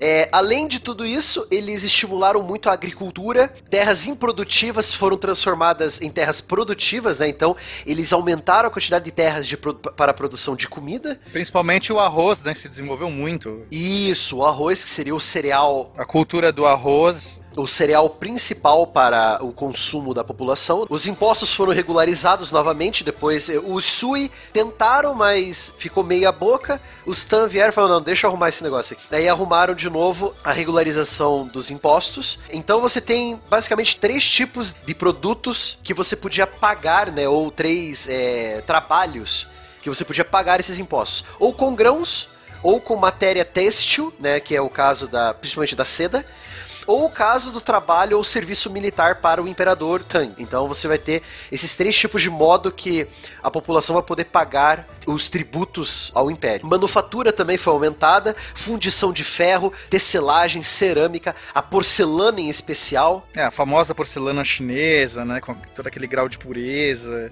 É, vai vir aí dessa época. Fora a porcelana também, né, Pena? Nós temos a quantidade absurda da fundição de ferro da China Tan, né, cara? Não, cara, isso realmente é, é algo incrível. A gente tem a China com uma quantidade de ferro sendo fundido com altos fornos nessa época que não seria igualada no final da Idade Média, quando a gente vai ter a grande era do aço na Europa medieval. Então, assim, a gente está falando de um período aqui por volta dos anos 700, 800, e é a mesma comparação que o Fencas já disse em outras áreas. É, não vai ser equiparada, né? E mesmo anos depois. Mas vale citar também que é um ferro diferente, e aí é uma parte até legal, porque as armas chinesas são totalmente diferentes das armas europeias, principalmente nessa questão, do, é, vai até nos princípios chineses. A espada chinesa não é tão rígida quanto a, a espada europeia, porque o conceito, esse conceito novamente, do maleável sendo mais resistente, vai influenciar diretamente todo tipo de combate, todo tipo de arma, todo tipo de armadura deles. Então eles vão privilegiar muito mais o ferro do que o aço. Então, é, o aço ele vai ter uma adição de carbono que vai deixar ele bem mais rígido. E os chineses pri- privilegiam muito mais o moldável, aquilo que se adapta. Então a espada chinesa ela tem uma vibração, ela canta. E o jeito que a espada canta vai valorizar, vai ter uma influência aí de como que você vai valorizar a arma pela forma como ela canta. Que bonito, que poético, cara. É poético, é o jeito. As espadas cantam. É porque eles lutam voando, né? A espada ter que cantar. Tá aí, tá explicado por como é que eles voam, porque a arma é mais leve, tá explicado. Ah, mas tem que cara. ser mais leve, Tá exato. explicado, tá explicado. Não dá pra falar de armadura, né? Tem que ser um negócio. Mas, gente, esse negócio de as espadas cantarem é uma metáfora, né? Porque elas não vibram o suficiente para emitir som. Então, antes que vocês realmente achem que elas cantavam, não cantavam, tá? É só a metáfora. Tu matou um parte dessa, dessa poética. Eu fico com medo de, de não falar isso, porque, né? Às vezes a pessoa acha que tava lutando e ficava aquele barulhinho. Não, não, não, não, não. Eu, eu não sei. Não, não, não eu, eu acho que tem chance das pessoas acharem isso. Então melhor eu falar. Eu, eu tava achando até agora, Cara, eu achei que era tipo uma sinfonia da, da morte.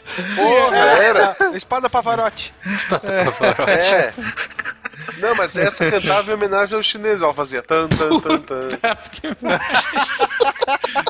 Sério, as Ok. piadas infames hoje estão on fire. Então, fora, fora essas realizações da fundição de, de, de- ferro, da tecelagem, da cerâmica, da, da porcelana, tivemos a construção de um grande canal que ligou o Rio Amarelo ao Rio Azul, do norte ao sul, uniu um monte de cidades, foi uma rota comercial muito importante também, esse grande canal dos Tan. Além de tudo isso, os Tan também acreditavam, eles tinham um ideal, o ideal Tang para a sociedade era o homem universal, que o homem podia ser várias coisas. Então, ele podia ser um político, mas também um poeta, um pintor, um guerreiro. Então você tem essa ideologia se espalhando pela sociedade Tan. Houve também grandes realizações na astronomia, na medicina. A China publicou a primeira farmacopeia do mundo, a primeira enciclopédia farmacêutica do mundo. E a impressão é, estilográfica foi introduzida também. Então você já tem as estilogravuras. Então os TAN desenvolveram muita área.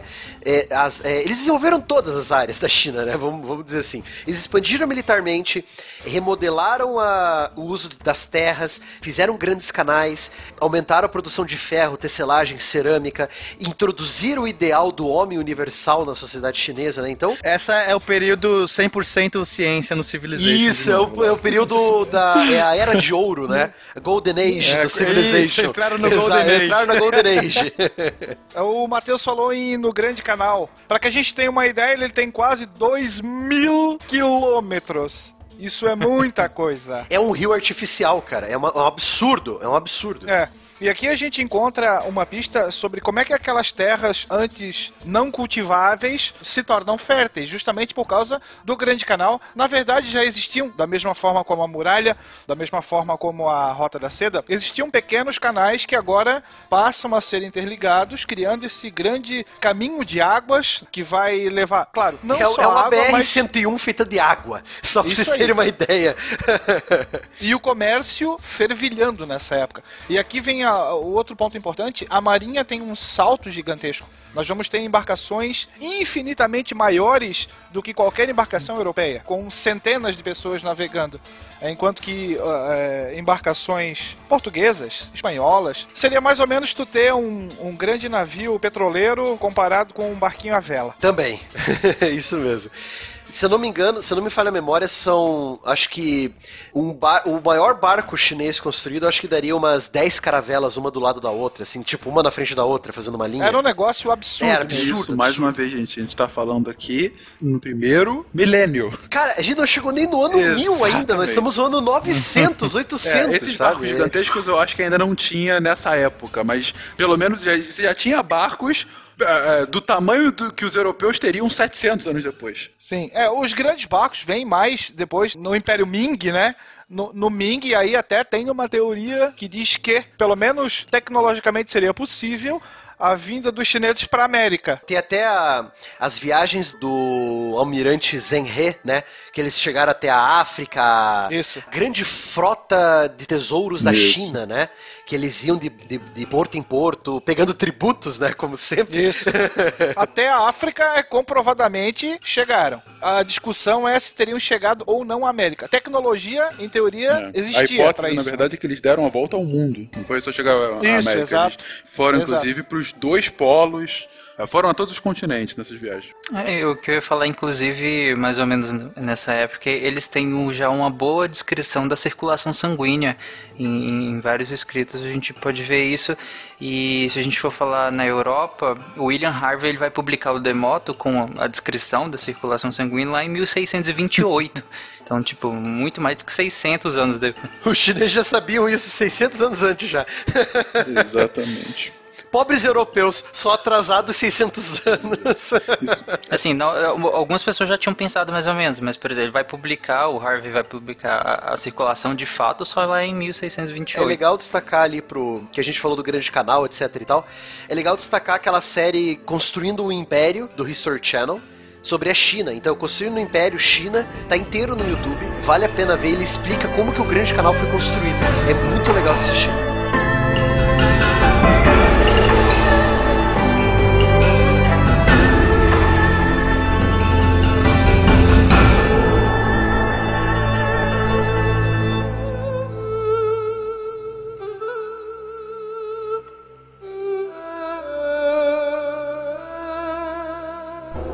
Ou seja, a gente está colocando aqui, mais uma vez, demonstrando o porquê da nossa reiterada fala sobre superioridade da civilização chinesa à época.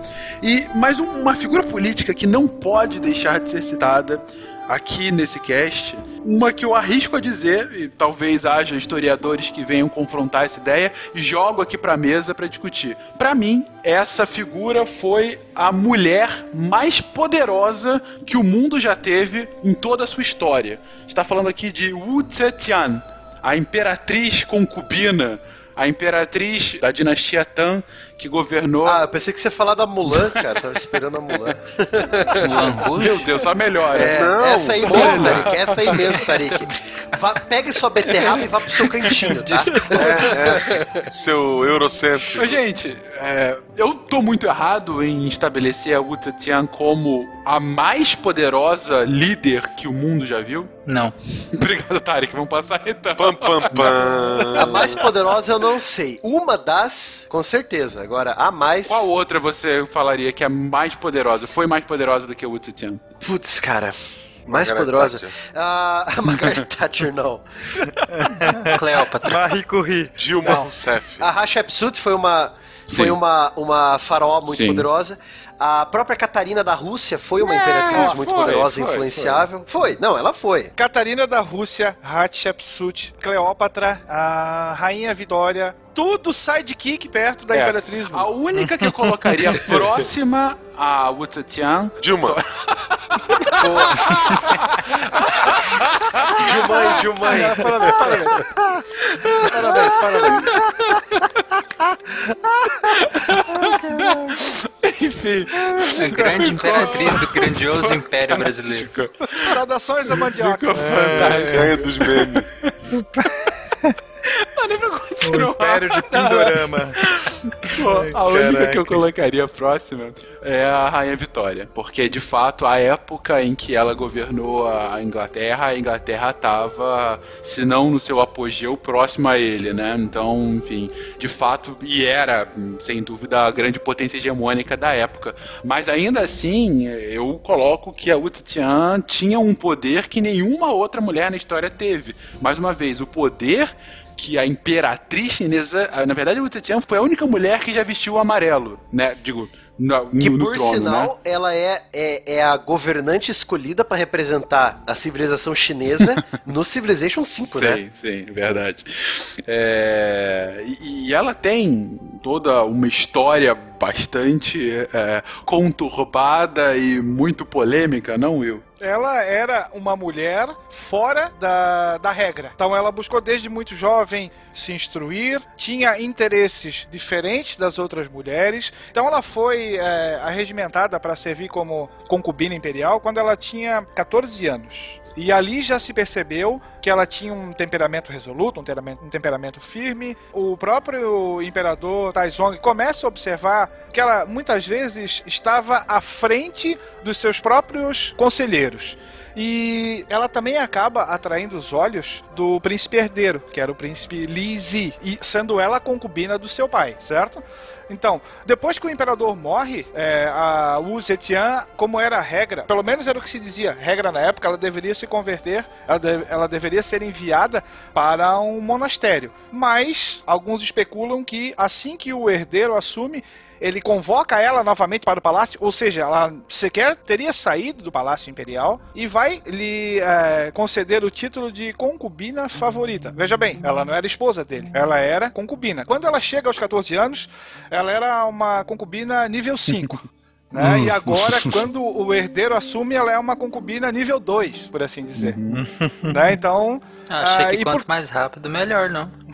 e por que que a imperatriz... Primeiro que o concubinato, talvez a gente escuta numa outra, numa outra ocasião, era uma regra básica nas sociedades da, da Ásia Central e do Leste da Ásia. É, por que que a, a imperatriz não batia de frente com ela? Porque a o Zetian acabava eclipsando uma outra concubina que era inimiga da imperatriz. E aquela história que os chineses eram mestres, o inimigo do meu inimigo é meu amigo. Então ela era simpática ao Zetian até então. E aí ela acaba se tornando a concubina favorita do imperador, mas não era isso que ela queria. Ela tinha em mente que ela deveria se tornar imperatriz. E aí nós temos um período um tanto obscuro na sua vida, que é a questão da morte do filho do filho recém-nascido. Então, que dizem que a imperatriz Wang acabou visita ela logo após a criança nascer, era uma filha, e assim que a que a imperatriz sai, essa criança morre. Alguns especulam que a própria mãe teria matado a criança, mas o que, que ela fala? Que a imperatriz, pelo fato de não poder gerar filhos, tinha matado a filha dela. E aí vai se fazer todo um estudo: quem é que visitou ela naquele dia, quem é que visitou por último, e quem foi que visitou ela por último? A imperatriz. Então ela é taxada de assassina. E aí ela manobra a Wu Zetian até que a imperatriz caia e ela passa a se tornar então aí sim a imperatriz esposa do, do imperador Wu Zetian. Então Claro que, conforme a regra da época predizia, as mulheres não deveriam participar nos assuntos estatais. Mas foi justamente o contrário do que ela fez. Ela participou, integrava diretamente a administração do marido e pouco a pouco ela começou a tomar com as suas próprias mãos o governo do país com o imperador ainda em vida. Então ela era aquela governante na sombra, por assim dizer. Tanto é que ela ainda, veja bem, ela ainda não assumiu o trono, certo? O marido está vivo, mas de fato é ela que governa.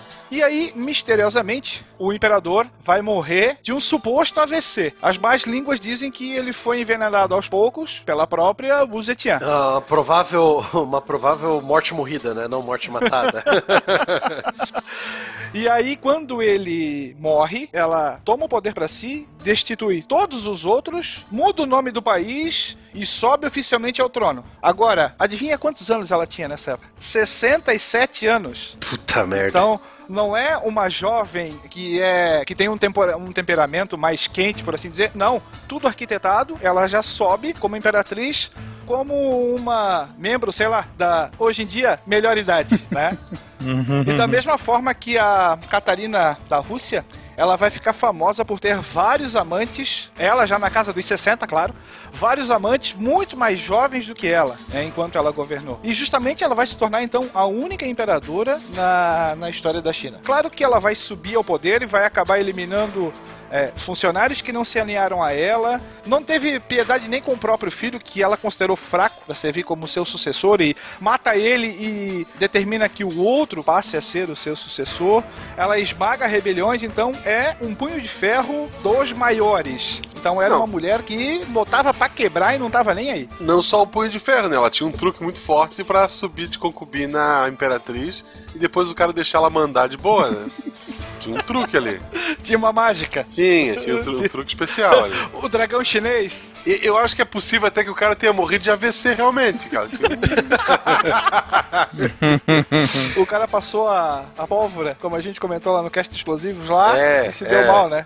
Ok. Editor, nessa hora, se colocar aquela música tema do Game of Thrones atrás, por favor. Porque, enfim, a descrição dela é o primeiro livro de Game of Thrones, né? ela matou o próprio filho, gente, pra chegar ao poder. Exatamente. É E Game as of más Thrones. línguas dizem que ela matou o próprio marido. Sim, né?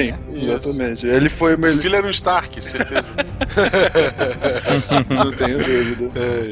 Interessante ali é, mencionar o título que ela tinha. Sua Majestade Imperatriz Real, Sagrada e Divina Imperatriz Regente da China, ela que causa as flores a nascerem e os rios a fluírem. Porra. Não é pouca coisa. Caraca. E assim vai, e assim vai, etc, etc. Viva todo mundo!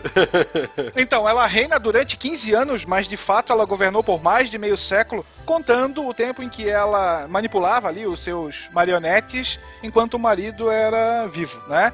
E na sua administração, o poder nacional se fortaleceu, a sociedade era estável, a população conheceu um aumento considerável, invasões estrangeiras foram rechaçadas. Só o exército mais próximo dela com aproximadamente 300 mil soldados. E ela vai morrer aos 82 anos, pouco depois de uma rebelião na qual ela vai ser retirada do poder e ela vai ser enterrada na tumba do marido. Inclusive, existe uma uma lápide, que é chamada lápide sem inscrição, aonde estão enterrados ele e ela. Uma lápide com cerca de 8 metros de altura e 2 metros de largura.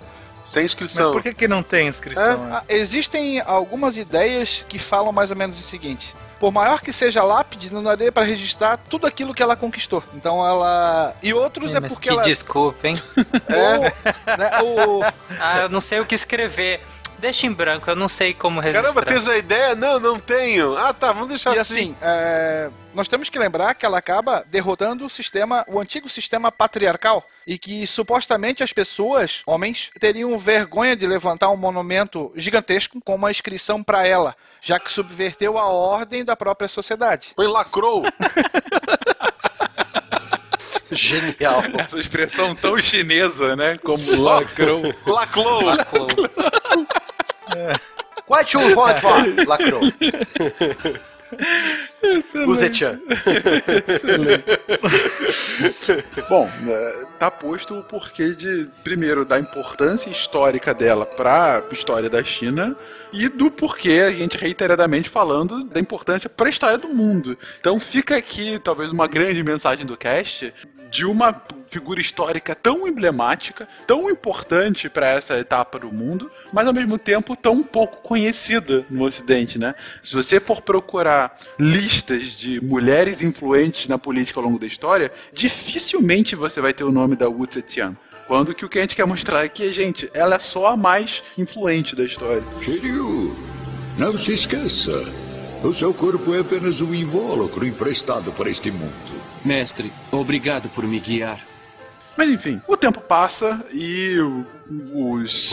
Até os grandes Tan acabam, né? Até os grandes Tan acabam. Eles têm o seu apogeu, eles conseguem eh, tudo isso que a gente já descreveu aqui nos últimos minutos. É que nem no Civ, cara. Tem uma hora que o- a Golden Age acaba. Aí você volta a receber, tipo, menos um de gold por turno.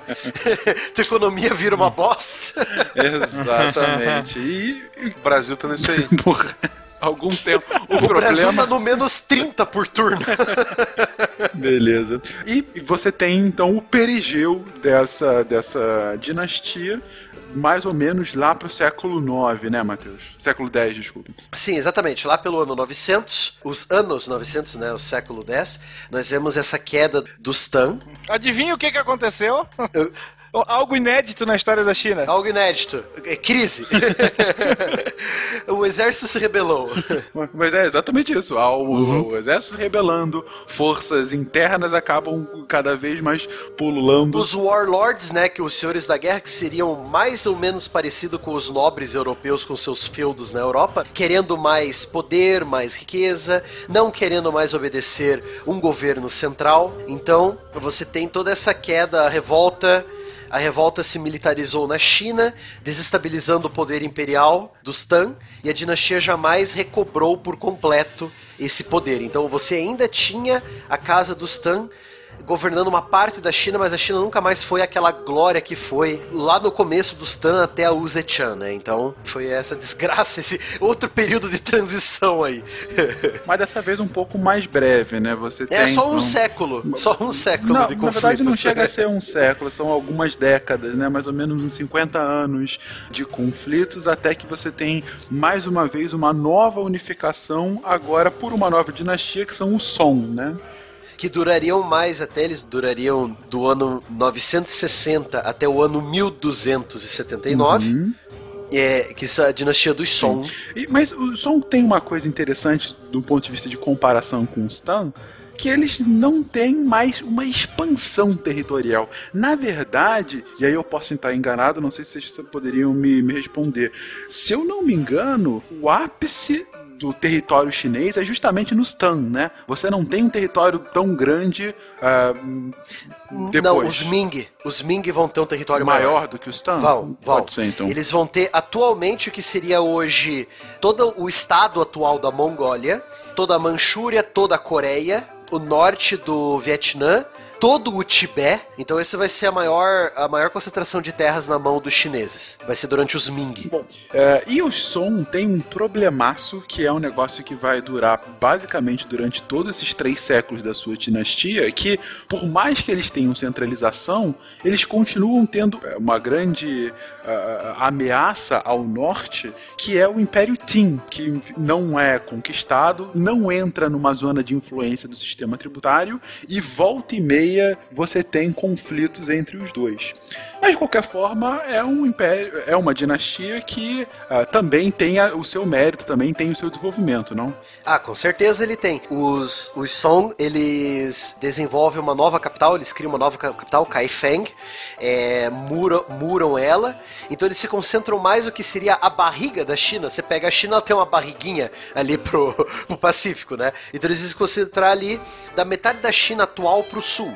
Enquanto no norte você tem os, os Tin, ou Jin, né, com um J, J-I-N. Eles têm uma cavalaria nômade, eles são um reino que apareceu durante a queda da dinastia Tang. Então ele, você vai ter essa briga constante entre os dois, esses dois reinos que sobraram, que se formaram depois da queda dos Tang. Você vai ter um grande desenvolvimento na dinastia Song. Você vai ter uma série de governantes civis regionais que eram indicados pelo governo central, quase como a figura do mandarim de volta, né, para controlar as terras que o Song já tem. Você vai ter um crescimento da classe, uma classe mais letrada. Você vai ter pessoas realizavam exames, tudo aquilo de volta daquela a coisa do concurso público, sabe, funcionários do governo. Eles vão voltar com tudo isso de volta. Então você vai ter uma classe erudita, uma classe erudita burocrática novamente, quase uma espécie de uma pequena nobreza letrada burocrática para controlar a região dos Song. Sim, mais certo? uma vez a, a questão dos mandarins, né? Mas agora numa nova dinastia. Isso, numa nova dinastia. Eles usaram um conceito que até hoje nós usamos, que é o tal do papel moeda. Então eles inventaram, talvez, acho que é o primeiro, né, se eu não me engano, o primeiro papel moeda do mundo? Sim. É, do mundo, É. né? O primeiro papel moeda. É. Então você, pela primeira vez, você tem um governo central dando valor a um papel, né? Você dá um valor, tipo, esse papel vale 5 dinheiros, esse vale 10, esse vale 20. E as pessoas acreditaram nisso. E as né? pessoas, Caramba. isso, e as pessoas acreditam que, pô, esse pedaço de papel tem esse valor, sabe? Ah, porque a fu- fulano de tal do governo disse, ah, então tá. Mas é isso, assim, em dois minutos só, gente. Não vou entrar em outro monólogo. Mas assim, é, é muito importante falar sobre isso. Por que, que papel moeda é um negócio tão fundamental? Porque é a primeira vez na história em que. Eu posso fazer aviãozinho. que você pode fazer aviãozinho e perder. Silvio Santos. Primeiro Silvio Santos. Silvio Santos chinês fazia aviãozinho. Quem quer dinheiro? Dinheiro, dinheiro. Exatamente. Não, mas mais do que isso, além do aviãozinho do Silvio Santos chinês, é a primeira vez na história que você tem um bem de troca que não tem um valor em si.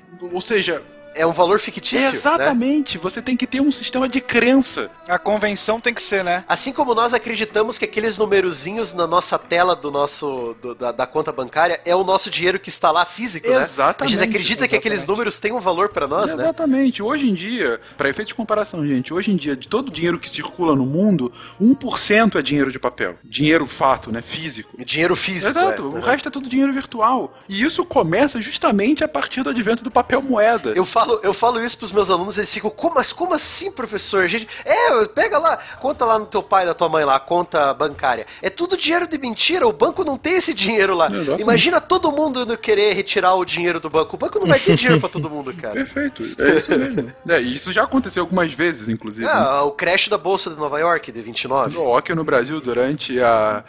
Quando o o Collor fez a tomada do, da, das poupanças, você teve Também, feriado bancário também. justamente para evitar isso, porque todo mundo ia lá tirar o dinheiro da poupança. É interessante a gente pensar no, no- no papel moeda rapidão, porque é uma grande metáfora e nada melhor do que surgir isso num sistema que extremamente familiar, de bases conceituais extremamente familiar, como era o confucionismo, né? De confiança extrema para segurar a harmonia en- entre todos. Então era fundamental isso, um surgimento de algo metafórico que simbolize uma riqueza e que não seja riqueza em si. Uhum. Perfeito, muito boa a colocação, isso aí. Tarek, exatamente. Aproveitando que a gente está no campo das finanças, interessante observar que agora é a China que paga um tributo para o Império Qin, porque eles consideravam muito mais econômico você pagar para não se incomodar do que manter um exército permanente. Exatamente. Então, por uma questão de economia, eu vou lá, pago o tributo e fico numa boa. Que quase seria o caso dos vikings na Europa, né? Ah, paga Isso. esses filhos da puta pra eles não atacar a gente, deixa eles aí, par de show no saco, ó. Vocês querem ouro? Tó, pega o ouro. Ou, Pronto. ou, olha só, quase que é como a Coreia do Norte hoje em dia. Também, também. Que hoje sobrevive muito de ajuda, de ajuda não, de pagamento de resgate por ameaça pra não jogar bomba atômica, né? Sim. Exatamente. Bom, aí, a- além disso, eles criam várias prensas de madeira muito parecidas com a que Gutenberg ia inventar séculos depois, né? Especificamente 400 séculos depois, Gutenberg ia 400 fazer. anos, por favor, 400 séculos, a gente não chegou. Quatro séculos depois, Gutenberg ia fazer a mesma, o mesmo esquema de prensa de madeira na Europa, né? Os chineses fizeram primeiro. E lógico, o uso da pólvora co- como instrumento de guerra. Os primeiros canhões, primeiras bombas, granadas e assim vai. A gente pode até lembrar daquele, né, daquele fogo de artifício da, da Mulan, que é uma cabeça de dragão que explode, lembra disso lá no, no- no- no desenho? Claro. Que eles usam uma cabeça de dragão, é tipo um canhão móvel, né? O, o, o fogo de artifício, né? A riqueza crescia, é uma nova classe mercantil de homens do povo começa a surgir também, além dessa nobreza letrada burocrática também, do os mandarins novamente. As cidades cresceram e lá por volta do ano 1200 da nossa era, a cidade de Hangzhou, Hangzhou ou Hanzhou. Hanzhou, Hanzhou, Hanzhou. A cidade de Hanzhou, ao sul, era o centro econômico do império, com uma área de 18 km quadrados e com, no mínimo, um milhão de habitantes. Alguns colocam 2 milhões, né? 40 vezes maior que Londres na própria época. Então, como a gente já disse, né? Então, o crescimento dos Song e dos Jin também, dos Tin, é, é bem relevante, né? Nós estamos falando mais dos Song porque eles foram, digamos assim, os descendentes diretos dos Tan, né? De qualquer forma, um tapa na cara do Ocidente, né? Ah, com certeza, um tapa na cara do Ocidente de novo. É, Só mais uma vez para efeito de comparação, é, dos séculos 6 até o século 19, todas as três maiores cidades do mundo eram chinesas, com exceção às vezes de Bagdá, que ficava entre as três. Mas enfim, a gente tá falando de um, um mar de gente aí. Porém, nós temos uma perda daquele patriotismo que a gente falou, aquele patriotismo étnico. Nós somos da China, nós somos do Império do Meio. Você perde um pouco esse patriotismo que os Tan fizeram, que os, os Han fizeram muito, esse patriotismo. Nós somos desse país, nós somos da terra do Imperador Amarelo. Então você perde um pouco esse, esse patriotismo.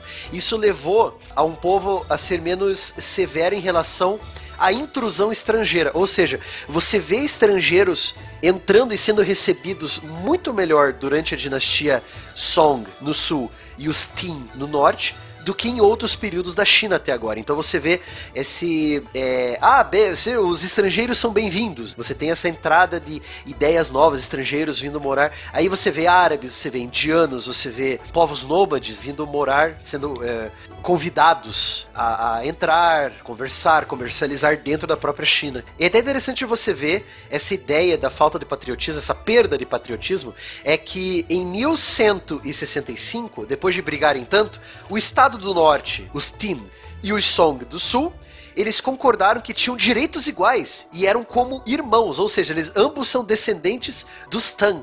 Então eles, eles fazem acordos, fazem acordos de comércio, acordos de proteção, etc e tal. E é interessante, embora a China dos Song fosse o irmão mais velho, né? É engraçado você ver essa coisa do irmão mais velho sendo a dinastia Song, né?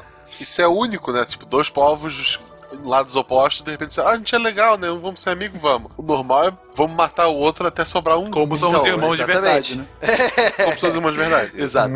Porém, pouco menos de 100 anos depois, a extinção do poder do Estado do Norte, né, dos Tin, deixou os Song sozinhos para enfrentar uma ameaça muito grande, por sinal. né, Spengler? Não, um cara que era humilde na, na, na maior concepção que essa palavra tem. Humilde pra caramba. Qual era o nome dele? Gengis Khan! então aí você Ou, vê o... Já que o Tarek falou do Mulan Rouge, Cancan. Puta! Deus do céu. Aí você vê a perda da hegemonia chinesa para um dos maiores impérios em extensão territorial contínua do mundo, que foi o Império Mongol. Acho que é, acho que é, o, é o maior, né? Que é o em maior, é. Contínuo é o Não, maior. o ma- né? o maior em terras controladas era o britânico. Foi o britânico. E- mas em terras contínuas foi o mongol, isso sem dúvida nenhuma. Os caras foram da Coreia até a Polônia, cara. Porra. Chutando ali a, a bunda da, da Europa. Chutando a bunda da, da, da, da Rússia, chutando a bunda da Europa, chutando a bunda dos árabes. Eles dominaram Bagdá, eles saquearam a Pérsia, sabe? Eles fizeram tudo. E merece um cash só pra eles também. Merece e vai ter um cast sobre ele. No Não, não futuro. vamos dar esse cast. Não quero. Merece e teremos um cast, mas não hoje, não hoje, porque estamos encerrando aqui. A gente então cobriu um tempo histórico de mais ou menos 14 séculos nesse cast, ou seja, falamos coisa para caramba. Nesse momento, a gente está deixando a China no século 13, ou seja, quando na Europa estão sendo formados os primeiros estados nacionais. A... E as fogueiras estão queimando, hein, Pena? Não, ai- ainda não tanto. ainda As não fogueiras tanto. vão começar a queimar daqui a pouco. pouco. Você já teve a invasão árabe, o Islã já tá aqui. Na verdade, os árabes estão sendo expulsos da Península Ibérica e Portugal e Espanha estão sendo formados, lá o reino de Castela e de Leão, né? É, ao mesmo tempo, você tem um grande apogeu do Império ah, ah, Azteca na época, né? Enfim, século XIII, os Aztecas. É, o então- Império Azteca, sim. Tá- As cidades-estado maias também. Exatamente, com um grande. E nesse momento você tem a China, depois de mais de dois milênios de história, que viria a perder pela primeira vez a sua autonomia, sendo de fato conquistada por um império externo à sua lógica. Mas isso também vai mudar logo depois. Apenas temporariamente. Exatamente. É, hoje a gente para então com os chineses botando a bunda na janela. É isso. E com essa visão maravilhosa, a gente encerra o cast aqui de hoje. A bunda amarela, A né? bunda amarela na janela. Então, Pô, gente, tá explicado que eu vi amarelo.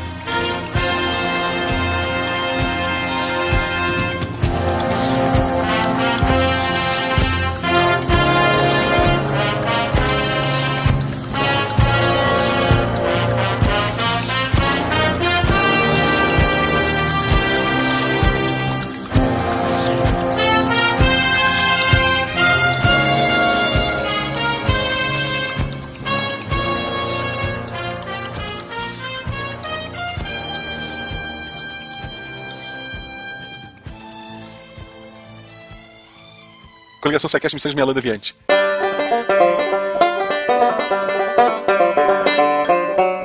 Marcelo Guaxinim, você me conhece pelo casamento de pessoas com personagens virtuais. Votem Marcelo Guaxinim, 98007. Eu sou a Jujuba e eu tô aqui por um mundo com mais balas de goma e, e unicórnios. Vote Jujuba, 42 é a resposta. Pelas criancinhas! Pela ciência! Vote Fencas! 98457. Fencas! Gente do céu, que medo. Aqui é o Tarek, você não me conhece e nem vai querer conhecer. Você não tem Acho número? justíssimo. Você não tem o número? Você Não, não, meu número eu falei semana retrasada, 00666. Entendi. Tá bom. ah, né? meu Deus. Gente do céu.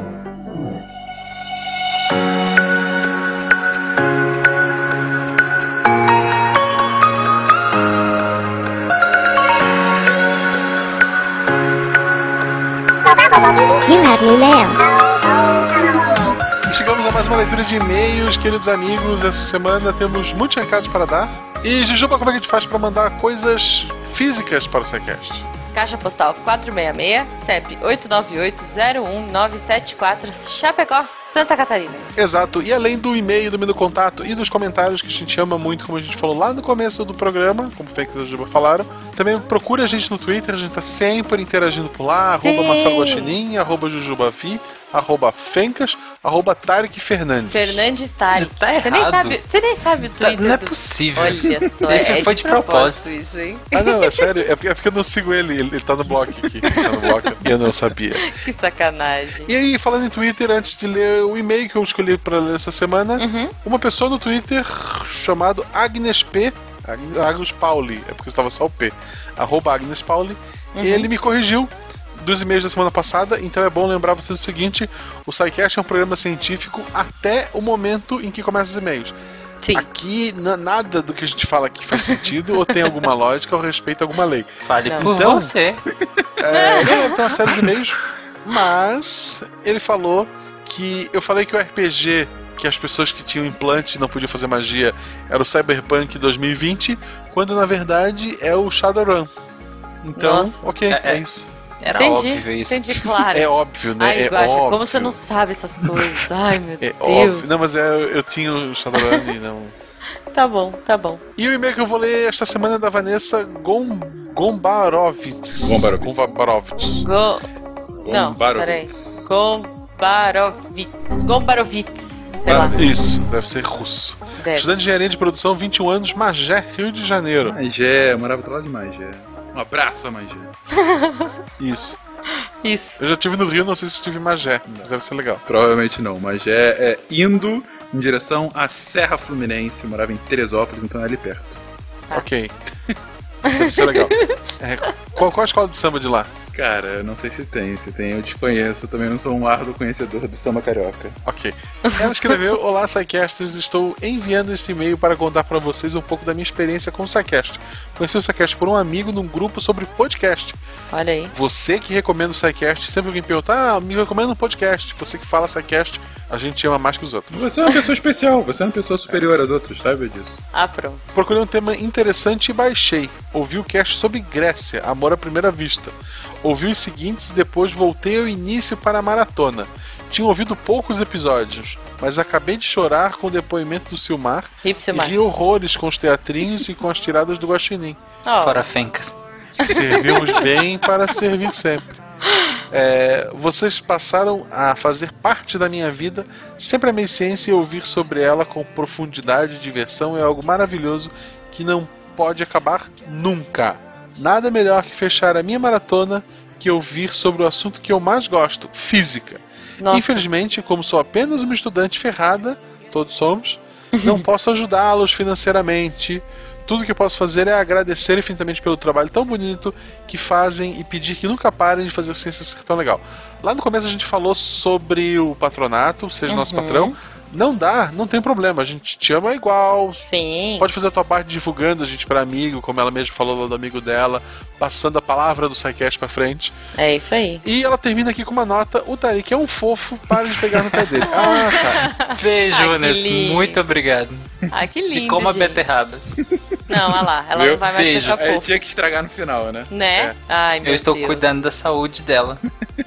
Ela pode ser uma pessoa melhor, uma pessoa mais saudável. Ok. Beterraba é açúcar. É açúcar. Beterraba e açúcar. É, açúcar é, é bom. É. bom. Olha só, eu vou ler um recado que tava lá no post do Deviante, que é do Maison Chaves. Eu acho que é Maison ou Maison, não sei. Mais um Chaves, tipo, morreu Bolanos, agora tem mais um. É, o Maison diz assim: Maison. Caraca, Maison, desculpa, Maison, Maison. por favor, fala pra gente qual é a pronúncia do seu Não é nome. Mason, eu tô afirmando. É Mason, Tá bom, tipo Mason. Mason Word. Então o Mason falou aqui. Caraca, melhor programa de todos. Eu que tenho algum conhecimento em química, tive a cabeça explodida algumas vezes no cast de hoje. A explicação de por que os elétrons só podem ter níveis de energia específicos de acordo com a função de onda é simplesmente perfeita. E sem o uso de qualquer auxílio visual, primorosa, vocês estão de parabéns. Adoro esse tipo de cast que vai além do básico. Sim, eu fiquei com um sorriso no rosto por ter entendido. Cara, é tipo eu ouvindo o de Estados da Matéria. Eu fiquei tão feliz, tão feliz. Uma- Uma coisa que ele colocou aqui do sorriso do rosto, que aí depois a Viviane até respondeu falando que também tava sorrindo quando ele falou. É porque na hora, gente, não sei se vocês se lembram, mas eu lembro bem do dia da gravação. Quando o Pena explicava a minhoquinha fazendo o movimento senoide e dando a volta e encontrando o próprio rabo, e ela só podia fazer isso em pontos específicos. Quando eu consegui visualizar aquilo, e assim, sério, aí eu vou parar rapidamente e bater aqui uma salva de palmas para as explicações do Diogo e especialmente do Pena nesse último episódio. Que assim, cara, explicar quântica sem auxílio de imagem não é para poucos. E eles conseguiram fazer um trabalho fantástico. Sim, Na verdade, é pra poucos, né, malta? é pra É, poucos. perdão, é pra poucos, é verdade. É pra E aí, poucos. Fencas, ensinar física quântica ou mecânica quântica? Ah, é, um bom ponto. É bem colocado. A gente recebeu esse comentário no Twitter de um físico, o arroba esqueletone, com Y no final, veio colocar que assim, acha, pra quem fez física, o título doeu um pouco. E aí a gente faz uma pequena explicação. Gente, a gente sabe que o Eu correto. Bom, é, o correto teria sido colocar no episódio não física quântica, mas sim mecânica quântica, dado que você não tem, por exemplo, termodinâmica quântica e a termodinâmica faz parte dos estudos da física. Exato. Porém, dado que esse episódio não é somente para iniciados e dado que o termo, ainda que incorreto, física quântica, a gente achou que seria mais fácil de se entender. Então, como a gente já colocou, vai haver um segundo episódio. Ele vai se chamar provavelmente Física Quântica 2. a gente Não, vai ser mu- coração de alguma coisa. O Time tem uns nomes. Time tem umas ideias. Coração do Deus. elétron. Coração quântico, né? Corações quânticos. Não, mas, ô, malta, desculpa, mas só complementando.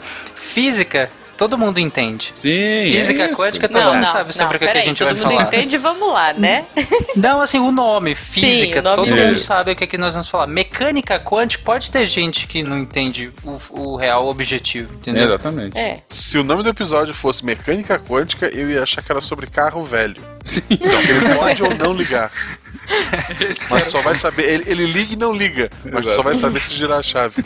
Ok, Enfim. ok. E daí o- esse nome especial. Então, Skeletone, o perdão se isso agrediu o seu ouvido. Se reclamar, o próximo vai ser coração quântico. Mas falando sério, a gente só quis ser mais inclusivo, mas você mesmo falou que gostou do episódio, enfim, espero que os outros físicos não tenham se sentido agredidos. Tem o também. pena, tem o pena. Se a pessoa não gostou do episódio com o pena, ele tem problema. Não, não dá, cara. Tem o Pena. Aliás, todo mundo que tiver dúvidas aí, o Pena está on fire respondendo todas as questões lá no post. Então, por favor, entre e interaja. Já estamos com 52 comentários no post. Olha só, na- no momento da leitura desse e-mail. Uma beleza. Ignore os comentários do William e do Werther, por favor. Então, Não, não ignorem, eles são excelentes. E falando um pouquinho mais sobre os comentários do post, eu não vou ler nenhum comentário em específico, e sim alguns pontos principais que foram colocados. É, primeiro, o Ian Sintra, ele comentou referente ao programa passado, ao comentário que a gente fez da leitura de e-mails sobre atletas trans competindo nas Olimpíadas e como é que ficaria, assim. Ele deu uma, uma sucinta, porém interessante aula sobre como que isso já está sendo desenvolvido e ele cita ainda o caso da Caster Semenya, né, que é da África do Sul, que foi um caso que estourou de justamente uma atleta que foi acusada, depois de ganhar algumas medalhas, foi acusada de não ser mulher. E aí ela foi submetida a vários testes para provar que ela era mulher, e isso foi mega polêmico, enfim. Depois, se vocês acharem interessante, isso, dá uma olhada lá nos comentários desse episódio de, Quântica, que é onde ele coloca. Muitos elogios sobre o episódio, a gente ficou muito feliz que o pessoal tenha gostado, ainda que muitos falando que tinham que ouvir mais de uma vez para entender, entendo completamente, não era um cast é, raso, pelo contrário, a gente tentou ser, entrar no assunto, e principalmente não era uma matéria fácil de se entender, né? Muitas perguntas foram colocadas, mas como a Jujuba disse, o Pena é, tá lá respondendo a boa parte delas. Inclusive o Celso, ele apontou uma canelada nossa e o Pena meio que explicou o que a gente quis dizer com aquilo, mas apontou realmente mostrando que é, podia ter dado aquela interpretação. Foi na hora que a gente estava falando sobre quantidade versus frequência dos fótons para que ele ativar ou não, excitar ou não um elétron. E é isso, vai, Tari. Pra encerrar, porque né, eu sempre sou o último, eu vou citar alguns artigos interessantes pra vocês, porque apesar de ser o último, eu quero que vocês adquiram mais conhecimento. Então entre lá no deviante.com.br, que é o nosso site, nossa casa, por onde nós vamos dominar o mundo. E tem alguns artigos bem interessantes, por exemplo, da Gabi, que é SciCaster também. Sim. Ela escreve, é o segundo post dela, que se intitulado O Sono e Seus Horários, sobre a experiência dela de estar acordando às 5 da manhã e remodulando a experiência dela com o sono. É bem interessante, entra lá, lê o primeiro artigo, esse é o segundo. Outro artigo do Augusto, que também é SciCaster, é sobre a Nintendo, o Nintendo NX e os seus rumores sobre o lançamento Ó, né, do ó. Nintendo NX. Tem um artigo do Renan sobre a ignorância humana e responsável por dizimar milhões de abelhas. Gente, a ignorância humana é responsável por dizimar os humanos Bom, também. bom, não, abelha. Abelha é um bicho do, do, do diabo, Não, não. A gente precisa Não, não das fala abelhas, isso. cara. Eu tenho alergia, eu tenho alergia. Eu vi meu Não. primeiro amor. Eu sei que ela usava com uma Culkin. Autorreferência rapidamente para quem gosta do, do, do tema, SciCast 76, falamos sobre abelhas. Sim. Exato. E por último, a gente também tem o. Por último que eu quero citar, mas tem vários outros artigos. Tem o do Guilherme, que se intitula O que a ciência pode nos dizer sobre o caso Bel Percy. Que é minha É prima, bem legal não o sabe. artigo. É sua prima, é. É? Ela é ai. Isabel PS de Matos. Eu sou Marcelo de Depois a Matos. gente. Pronto. Isso. Obviamente a gente é parente. Se é pra extrapolar informações básicas, né? Ela pode dizer que é prima, C, sapiens e tal. Enfim, Legal. um artigo bem legal do Guilherme. Entre lá e leiam, entre outros artigos do Deviante. E, sobretudo, comentem. Comentem nos artigos. Digam se gostaram, se não gostaram, se tem dúvidas. Toda semana a gente tem muitos artigos publicados lá no Deviante. É isso aí. Comenta aí o que vocês querem ouvir, o que mais vocês querem saber. Pô, a gente quer conversar com vocês. Amem. ideias, o que vocês acharem Assim, ah, poxa, eu acho que vocês podiam fazer tal coisa que ia ajudar vocês, ah, sei lá, no patronato, ou na vida, ou no universo e tudo Na mais. vida. E tudo mais. Manda, manda, Vocês manda. deveriam mudar É. suas escolhas É. de vida. É o. Isso, É, o, o Tarek devia usar mais roupa de Elsa. Não sei. exatamente. Ele deveria abandonar esse vício em bater raba. Não faz bem pra ele. Não, não. Tenham uma boa sexta-feira, não morram, pelo menos por hoje, e É, comam vale beterrabas, pena. porque você não sabe se é amanhã, quem sabe. É, cara, não morre não. Aproveita o fim de semana. Sério, sério. Fim de semana segunda, tá aí. né? Segunda é um dia melhor pra deixar. Pra Ou ir não, pra porque melhor. você nunca sabe, quem sabe amanhã. É. Tá bom. Não Chega. desistam. Uhul! Vambora, galera. Bom fim de semana pra todo mundo. Ou desistam, né? Às vezes é melhor aceitar. Não, tá.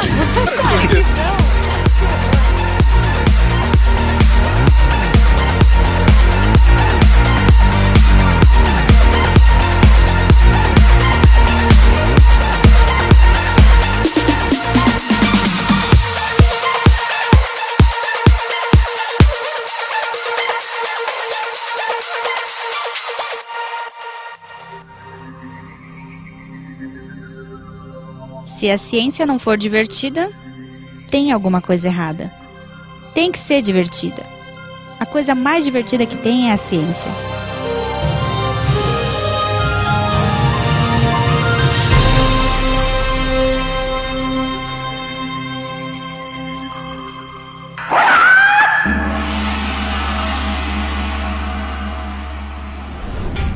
Este programa foi editado por Tapcast. Edições e Produções de Podcast.